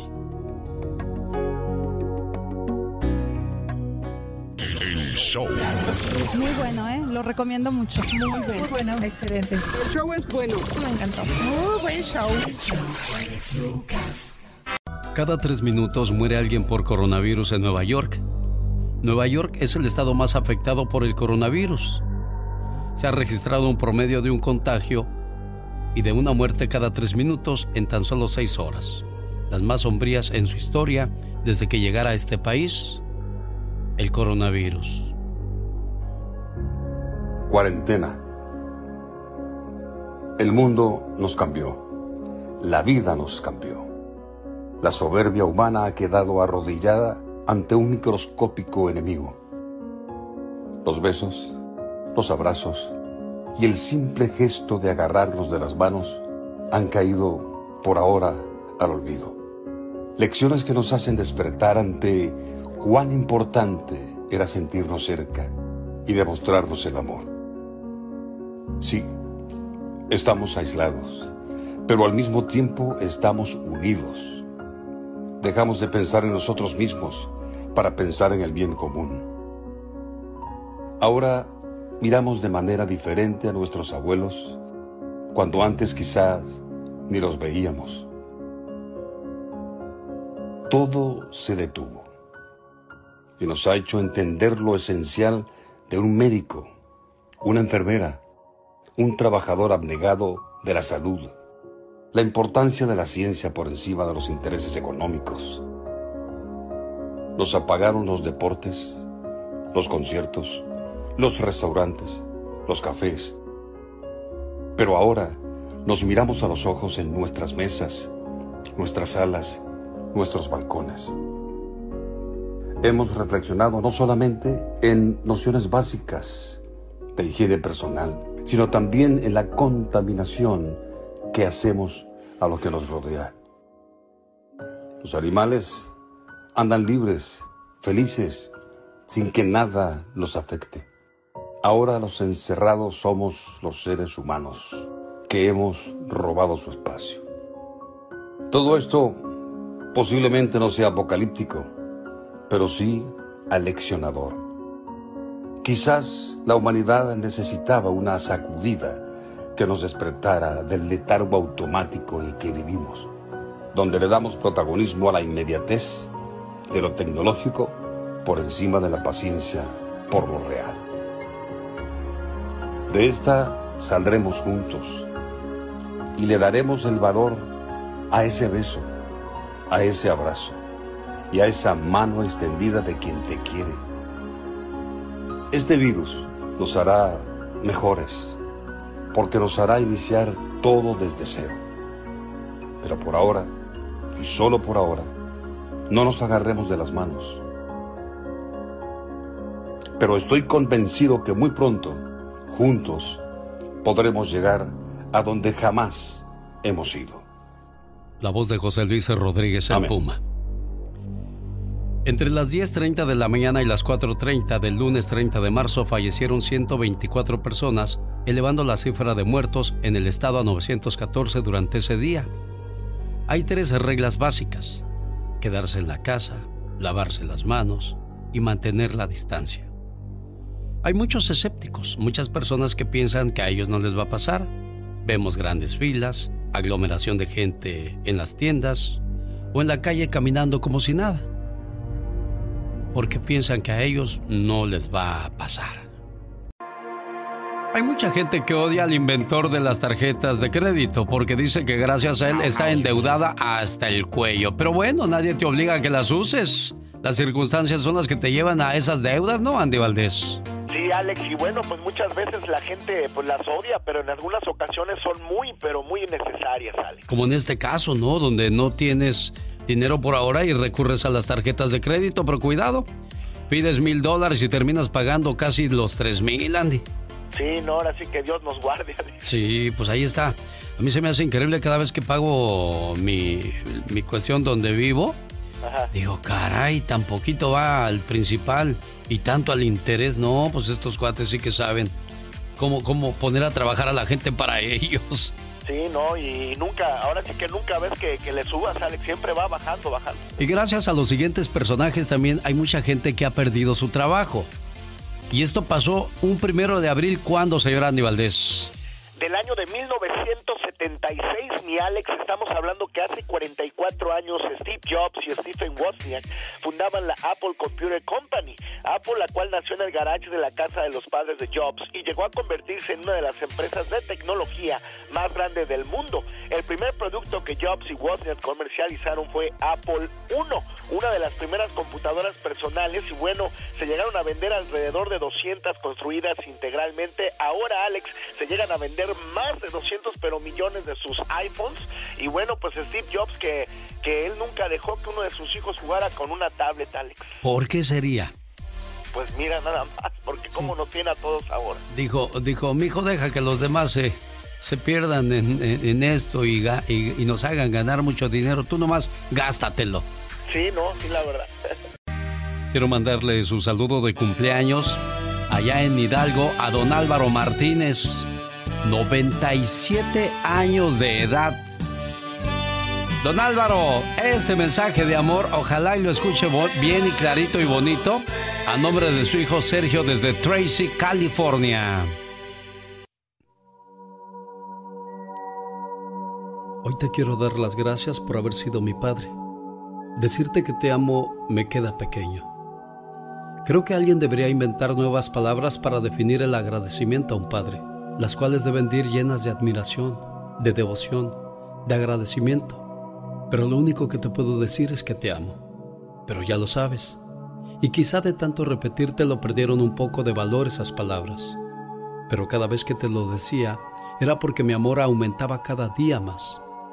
Quiero que lo sepas. No te amé en el pasado, tampoco en el presente, ni tampoco en el futuro.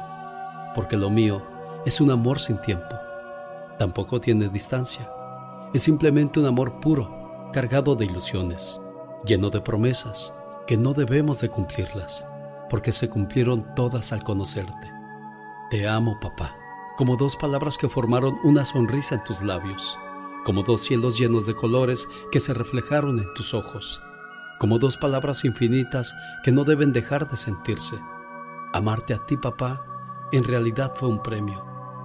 Papá, por dejarme amarte yo te doy las gracias y te ofrezco mil años de amor y te lo entrego mandándote un beso hasta donde quiera que estés, desde el fondo de mí mismo. Te amo, papá, y no hay otra palabra para decirte lo grande que eres y fuiste en mi vida. Gracias por haber sido mi padre. Buenos días, don Álvaro. Buenos días. ¿Cómo amaneció, jefe? Gracias a Dios, con bien.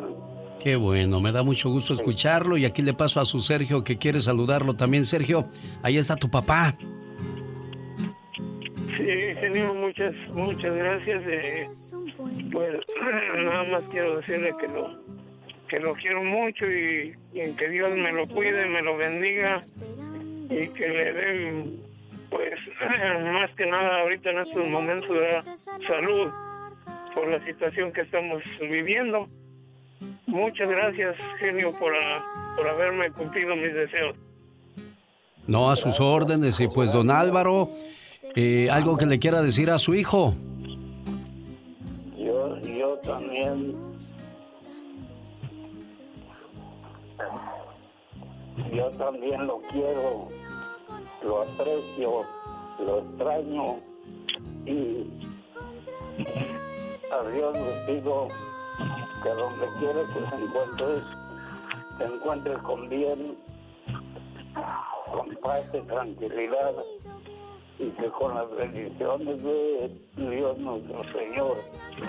Gracias, jefe. Bueno, no dejes de mandarle sus centavitos a tu papá, a tu mamá, a, eh, Sergio, para que pues al menos valga la pena ese sacrificio de, de estar lejos de la familia, ¿eh? Sí, genio, muchas gracias. Cuídense mucho, Dios los bendiga, que tengan un excelente día. Le mando un saludo de cumpleaños a José Delgado en Aurora, Colorado. Su pollito cumpleaños, Marisela. Sí, efectivamente, es mi querubín. ¿Cómo es su muchacho? ¿Es tranquilo, es juguetón, es enojón, es re- eh, un poco distraído? ¿Cómo es? ¿Cómo es tu hijo, Marisela? Pues mire, él tiene un noble corazón, pero es muy, muy enojón. Se enoja de todo. Pero es papá soltero, tiene dos niños y es muy buen padre. Entonces, estoy súper, súper, súper orgullosa de él, porque pues, a pesar de su genio y todo, ahí va para adelante con sus dos hijos. Entonces las mañanitas y el saludo para el enojón de José Delgado. Hoy es tu cumpleaños. Te deseo suficiente felicidad para mantenerte dulce, suficientes problemas para mantenerte fuerte, suficientes pruebas para mantenerte en armonía, suficientes esperanzas para mantenerte feliz, suficientes fracasos para mantenerte humilde, suficientes éxitos para mantenerte ocupado, suficientes amigos para que te den consuelo. Te deseo suficiente fortuna para cubrir todas tus necesidades, suficiente entusiasmo para mirar siempre hacia adelante, suficiente fe para desterrar las depresiones y suficiente determinación para hacer que hoy sea mejor que ayer y que cumplas muchos, pero muchos años más. Muchas felicidades, José. Ah, muchas gracias a, a Genio y a mi linda madre que, que, que me mandó saludos. Sí, claro, y que te quiere mucho. Ya sabes cómo son las mamás. A veces están, dale, dale, tesón y tesón, y ahí están, pero porque pues siempre quieren lo mejor para uno, ¿verdad, Marisela? Exactamente, yo le digo las cosas por su bien, pero se me enoja y pues ni modo, me, me toca quedarme seria, calladita, porque ah, ¿para qué discutir? Sí, bueno, cuídate mucho, José. Felicidades, complacida con su llamada, Mari Preciosa, ¿eh? Gracias, pásatela bonito, mi hijo, te mando un abrazote y al rato te veo en la casa. Oiga, ¿en qué año nació su, su José, Marisela? No me ponga eso, ¿qué cree que no me acuerdo? No se acuerda. En el 81. José, ¿de qué año eres, hijo? Niña, voy a creer que no te acuerdas en qué año nació. ¿En... ¿Qué pasaba en el mundo cuando por primera vez José le hace coñac, El presidente de los Estados Unidos, Ronald Reagan, fue víctima de un intento de asesinato en las afueras del Hotel Hilton. Shots were fired apparently at President Reagan as he was coming out of the Washington Hilton Hotel this afternoon. The president was not hit. Al igual, el Papa Juan Pablo II sufre un atentado. A terrible quiet fell on the thousands who were gathered at St. Peter's Square at the Vatican today and saw the Pope turn pale and collapse, bloody, into the arms of his aides. Como en un ensueño de cuento de hadas, la boda de Diana Spencer y el príncipe Carlos fue una de las ceremonias con más audiencia en la televisión, con más de 750 millones de televidentes a nivel mundial. Here is the stuff of which fairy tales are made. Prince and princess on their wedding day. En Estados Unidos se descubre la terrible enfermedad del SIDA.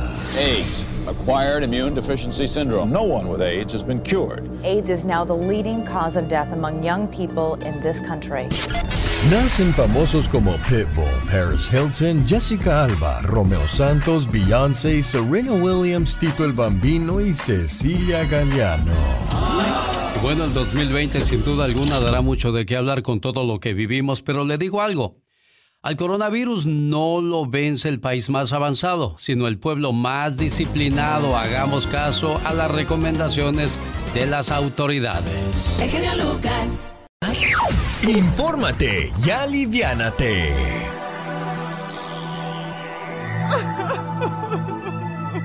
Consecuencias de preocuparte. ¿Has visto tu rostro o has sentido tu cuerpo cuando te preocupas? Los problemas, ya sea en casa, tu trabajo, escuela, con tu pareja, hijos, hermanos o incluso vecinos, siempre estarán ahí. Ahí está el hoyo, lo pueden ir a ver. Y de ahí proviene mucho mosco. Ella dice que las hierbas, pónganse en las hojas. Las hojas no tienen nada, ni un p mosco. Porque la hierba no hace mosco, hace el agua. Por si no lo sabe ella. Porque no puedo creer que por una vieja metiche, que aparte de ser mi vecina es mi concuña, haya destruido mi vida, mi matrimonio. Lo importante es cómo los vas a enfrentar cada día sin sacrificar tu salud. Las mujeres se preocupan más que los hombres. Ojo, mujercitas, pregúntate si al estar con la preocupación a flor de piel lograrás algo. Lo mejor que puedes hacer para tu salud es tranquilizarte y verás cómo con serenidad podrás resolver mejor los problemas. Algunos de los efectos por preocuparte se notarán por fuera de tu cuerpo, ya que se envejece más rápido. Tu cara se ve triste, no descansarás y menos disfrutarás los días. Y si te preocupas más, sufrirás de dolores de cabeza y te saldrán más rápido las canas. Y recuerda, la preocupación no quita los problemas de mañana, quita las fuerzas de hoy. ¿Sabías que las papas francesas se inventaron en Bélgica y no en Francia? ¿Sabías que un obispo austrico fue nombrado el santo de la cerveza? Ya que en la época de la peste él recomendaba a los fieles de su iglesia a beber cerveza, porque el agua estaba contaminada. Borrachos son ustedes, ustedes. Los periodistas. Los borrachos son ustedes, ustedes. Los doctores. ¿Sabías que Coca-Cola le canceló su contrato a Ronaldinho? Después de que apareciera en una conferencia de prensa con botes de Pepsi. El reporte de Michelle Rivera desde la Ciudad de México. Buenos días, Michelle. Hola, ¿qué tal amigas y amigos que me escuchan a través del show de Alex El Genio Lucas? Les saluda Michelle Rivera. ¿Sabían que hay escasez de condones en el mundo? Aquí les va la información. Kuala Lumpur, el mayor productor mundial de condones, predijo que se avecina una escasez mundial del producto debido a que una cuarentena obligó a cerrar sus fábricas. Carex BDH de Malasia fabrica uno de cada cinco condones a nivel mundial y no ha producido uno solo en sus tres fábricas en los últimos 10 días debido al bloqueo impuesto por el gobierno para detener la propagación del virus. Eso implica un déficit de 100 millones de condones, normalmente comercializados internacionalmente por marcas como Durex y suministrados a sistemas de salud estatales o distribuidos por programas de ayudas de las Naciones Unidas. Malasia es un país de los más afectados porque con 2.161 infecciones por coronavirus y 26 muertes, la cuarentena se mantendrá al menos hasta el 14 de abril. Los otros principales países productores de condones son China, donde se originó el coronavirus, India y Tailandia, que ahora están sufriendo un aumento de las infecciones. ¿Se imaginan ustedes cómo le va a ir a México y Estados Unidos que se expanden o que se tuvo que aumentar la cuarentena hasta finales del mes de abril? Ya veremos la situación. Por lo pronto, sí, hay también escasez de condones en el mundo, así que protéjase. Yo soy Michelle Rivera, desde Ciudad de México. Oye, Michelle, pues ahora, señor Andy Valdés, Michelle, Katrina, pues paletas, helados, sándwich, bolis, estimales, vasitos, chicles con chile, cigarros con cuete. Pásele, patrón, va a llevar los dulces, la cajeta, favor de coco, a rayanes. Aquí le vamos a dar en que la lleve sin compromiso, patrón. Tienes que artritis, godornitis, pedernitis, pie de atleta, comezón, le apesta el buche, no puede dormir. Aquí le vamos a curar su enfermedad. Por la mísera cantidad de dos dólares le vamos a dar su frasquito de fosfo vitacal creador y ejecutivo. A ver, aquí dale al joven, el señor quiere otro. De todo como en botica, señoras y señores, ya llegó la voz y ayuda de Patti Estrada. Patti, ¿qué tal? Buenos días. Digo de todo como en botica porque hablas de todos los temas tú y tienes conocimiento de ello y me gusta. Pues trato, Alex, trato y lo que no lo investigo, lo busco, llamo, pregunto qué es lo que tenemos que hacer. Y muy importante, hablar a las autoridades, a las dependencias oficiales, agencias sin fines de lucro, que es los que tienen los datos fuertes, los datos duros, los datos verídicos. Así es de que nada de dejarse guiar por cadenas y por favor, una vez más, no me mande cadenas que hablen acerca de que se va a acabar el mundo y cosas por el estilo que solamente pues le están a usted haciendo daño. dedíquese a informarse con eh, los expertos que entrevistan los canales de televisión y medios de prensa oficiales. Y hablando de prensa, de medios de prensa oficiales, Alex, la página del, del IRS, el Departamento de Servicios de Recaudación de Impuestos Internos y el Departamento del Tesoro, desde ayer ya oficialmente publicaron en su página cómo va a ser la distribución de los pagos del impacto económico que comenzarán a repartirse en las próximas tres semanas y se distribuirán automáticamente sin acción requerida. ¿Qué quiere decir esto? que la mayoría pues no va a tener que hacer nada. Si usted ya hizo su declaración de impuesto, pues nada más espere a que le llegue su cheque en los números o a su cuenta bancaria que usted dio cuando hizo su declaración de impuestos. Pero hay personas que hicieron su declaración de impuestos y que el cheque les va a llegar a su casa. Bueno, ellos iban a tener que llevar a cabo una actualización en una página que va a crear el Departamento del Tesoro y el IRS. Yo le voy a decir cuándo, todavía no está esa página, para que usted ahí someta la información del banco o la dirección, porque muchos se cambiaron, obviamente, acerca de dónde le van a mandar su cheque y, y quiénes califican, ¿verdad? Los que presentaron declaraciones de impuestos con ingresos de hasta 75 mil dólares para individuos y hasta 150 mil dólares anuales por pareja que, que presentaron declaración en conjunto eh, van a poder eh, recibir, eh, fíjese nada más, creo, déjeme le digo, para los que presentan ingresos por encima de esos montos, el monto del pago se va a ver reducido 5 por cada 100 por encima. Bueno, esto es lo que dice muy, vaya, muy hablando como contador, pero le digo lo siguiente, los contribuyentes elegibles que presentaron declaraciones de impuestos del 2019 al 2018 recibirán automáticamente el pago de impacto de hasta 1.200 por individuo o 2.400 si es que son parejas. Los padres también van a recibir 500 dólares por cada hijo calificado, elegible.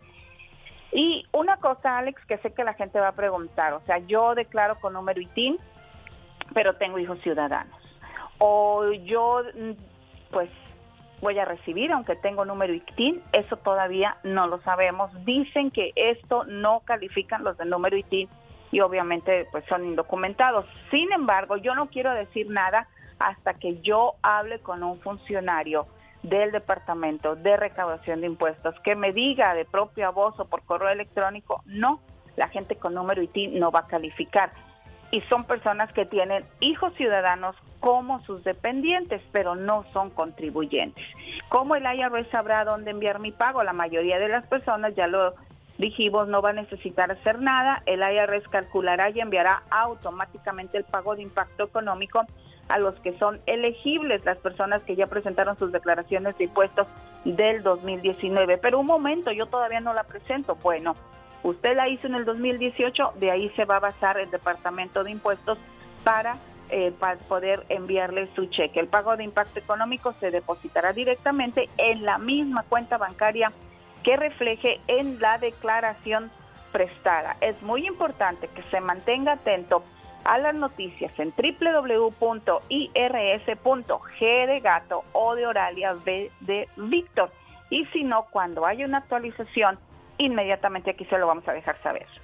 La voz y ayuda de Pati Estrada, como cada mañana. Gracias, Pati. Te espero más adelante con las noticias que nos has preparado para el día de hoy. Esta es la radio en la que trabajamos para usted. Con la chispa de buen humor.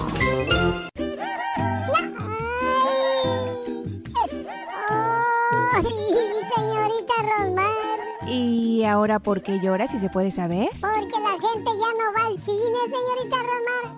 Veces la película sola y nadie en la, en la sala. Tienes toda la razón, corazoncito bello. Entonces ayer le llamé al cine para ver a qué horas pasaba la película de los Avengers, ¿verdad? Sí, sí, claro. Como a qué horas, eh, pues mire, la verdad empieza a las 8, pero si nos dices a qué horas puedes venir, a esa hora la comenzamos. Ay, señorita Rosmar, ayer me dijo un chamaco. ¿Tú crees en los horóscopos, Pecas? No. Ándale, Pecas, ¿crees en los horóscopos? Que no te estoy diciendo que los de Aries somos muy difíciles de convencer. que sepan todos que me duele tu dolor, aunque la vida no la viva junto a ti. ¡Ay, Pequitas! ¡Eso! Corazón, ¿dónde hay Y país? no es que esté llorando. Ok. Lo que pasa es que me sudan los ojos. Oiga, el que le sudan los ojos es a mi vecino, don Ricardo. ¿Y por qué le sudan, corazón? El otro día lo encontré afuera de su casa. Ay, ¿qué pasó, mi Pecas? Estaba bien triste. Ay, corazón, ¿qué tenía? A punto del llanto, señorita Román. Pues, ¿qué tenía, corazón? Pues que me acerco y que me siento ahí a su lado. Ah. Y hago un campito. A ver, don Ricardo, hágase para allá tantito. Quiero sentarme en lo calientito porque está frío. Ándale pues, hijo. Ah. Ya que me siento al lado de don Ricardo. ¿Qué tiene? ¿Por qué está así tan triste? Es que llevo 30 años de casado y mi esposa me quiere envenenar. Ah, caray. No se preocupe. Ya ve que yo trabajo en la radio y he escuchado muchos consejos ahí. Déjeme hablar con su esposa. Y que entro a platicar con su esposa de don Ricardo, señorita Romero. ¿Y qué pasó, corazón? Me aventé cuatro horas hablando con la señora. Válgame Dios. Que salgo bien desesperado de la casa. Ah. Y que le digo, ¿qué pasó, hijo? ¿Qué pasó? ¿Se arregló todo? ¿Sabe qué, don Ricardo? Mejor tómese el veneno.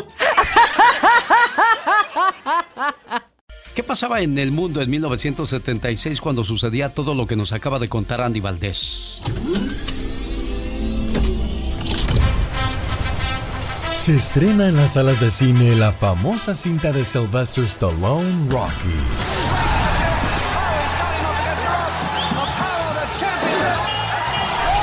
El restaurante de comida rápida Wendy's abre su restaurante número 500 en Ontario, Canadá.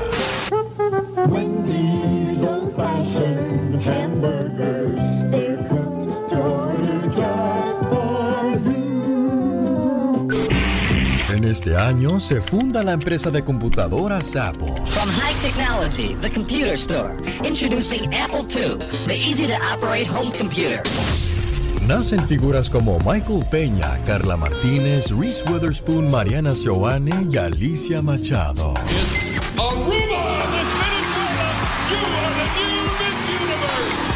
El cine mexicano gozaba de la cinta del charro de Buen Titán, La Ley del Monte. Creí que habías olvidado lo que te dije. Ayer te esperé todo el día y hoy pensé que tampoco vendrías.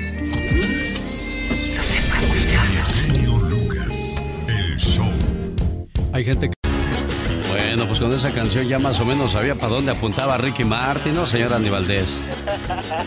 bueno, sí, Alex, y además pues le abría el paso en la música y después de esto pues vendría su oportunidad de oro con la Copa de la Vida en el tema del Mundial, Alex. ¿En qué año nació esta canción de Vive la Vida Loca? 1999.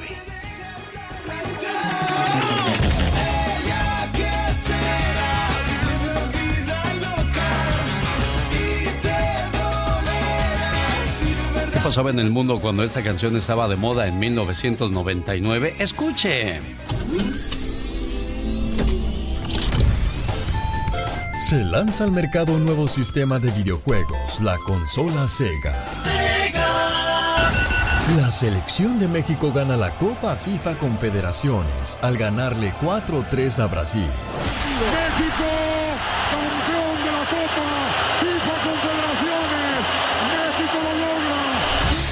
Canción número uno en el Billboard Latino era Living la Vida Loca de Ricky Martin.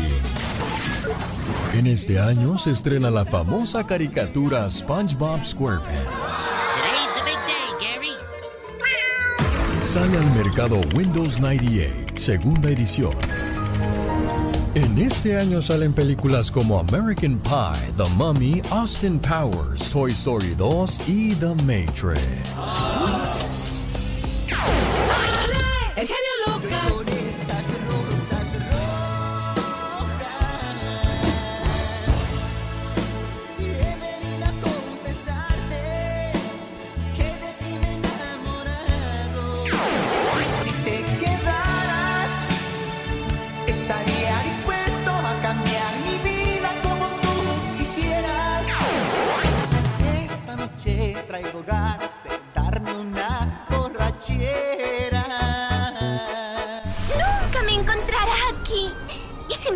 Vivir en su casa, les serviré de mucho. Sé lavar, coser, barrer y cocinar. ¿Cocinar? No estás escuchando a uno de los siete enanitos. Estás escuchando a un genio adorable. El hombre que trata a una mujer como una princesa demuestra que fue educado. El genio Lucas. Con la radio que se ve.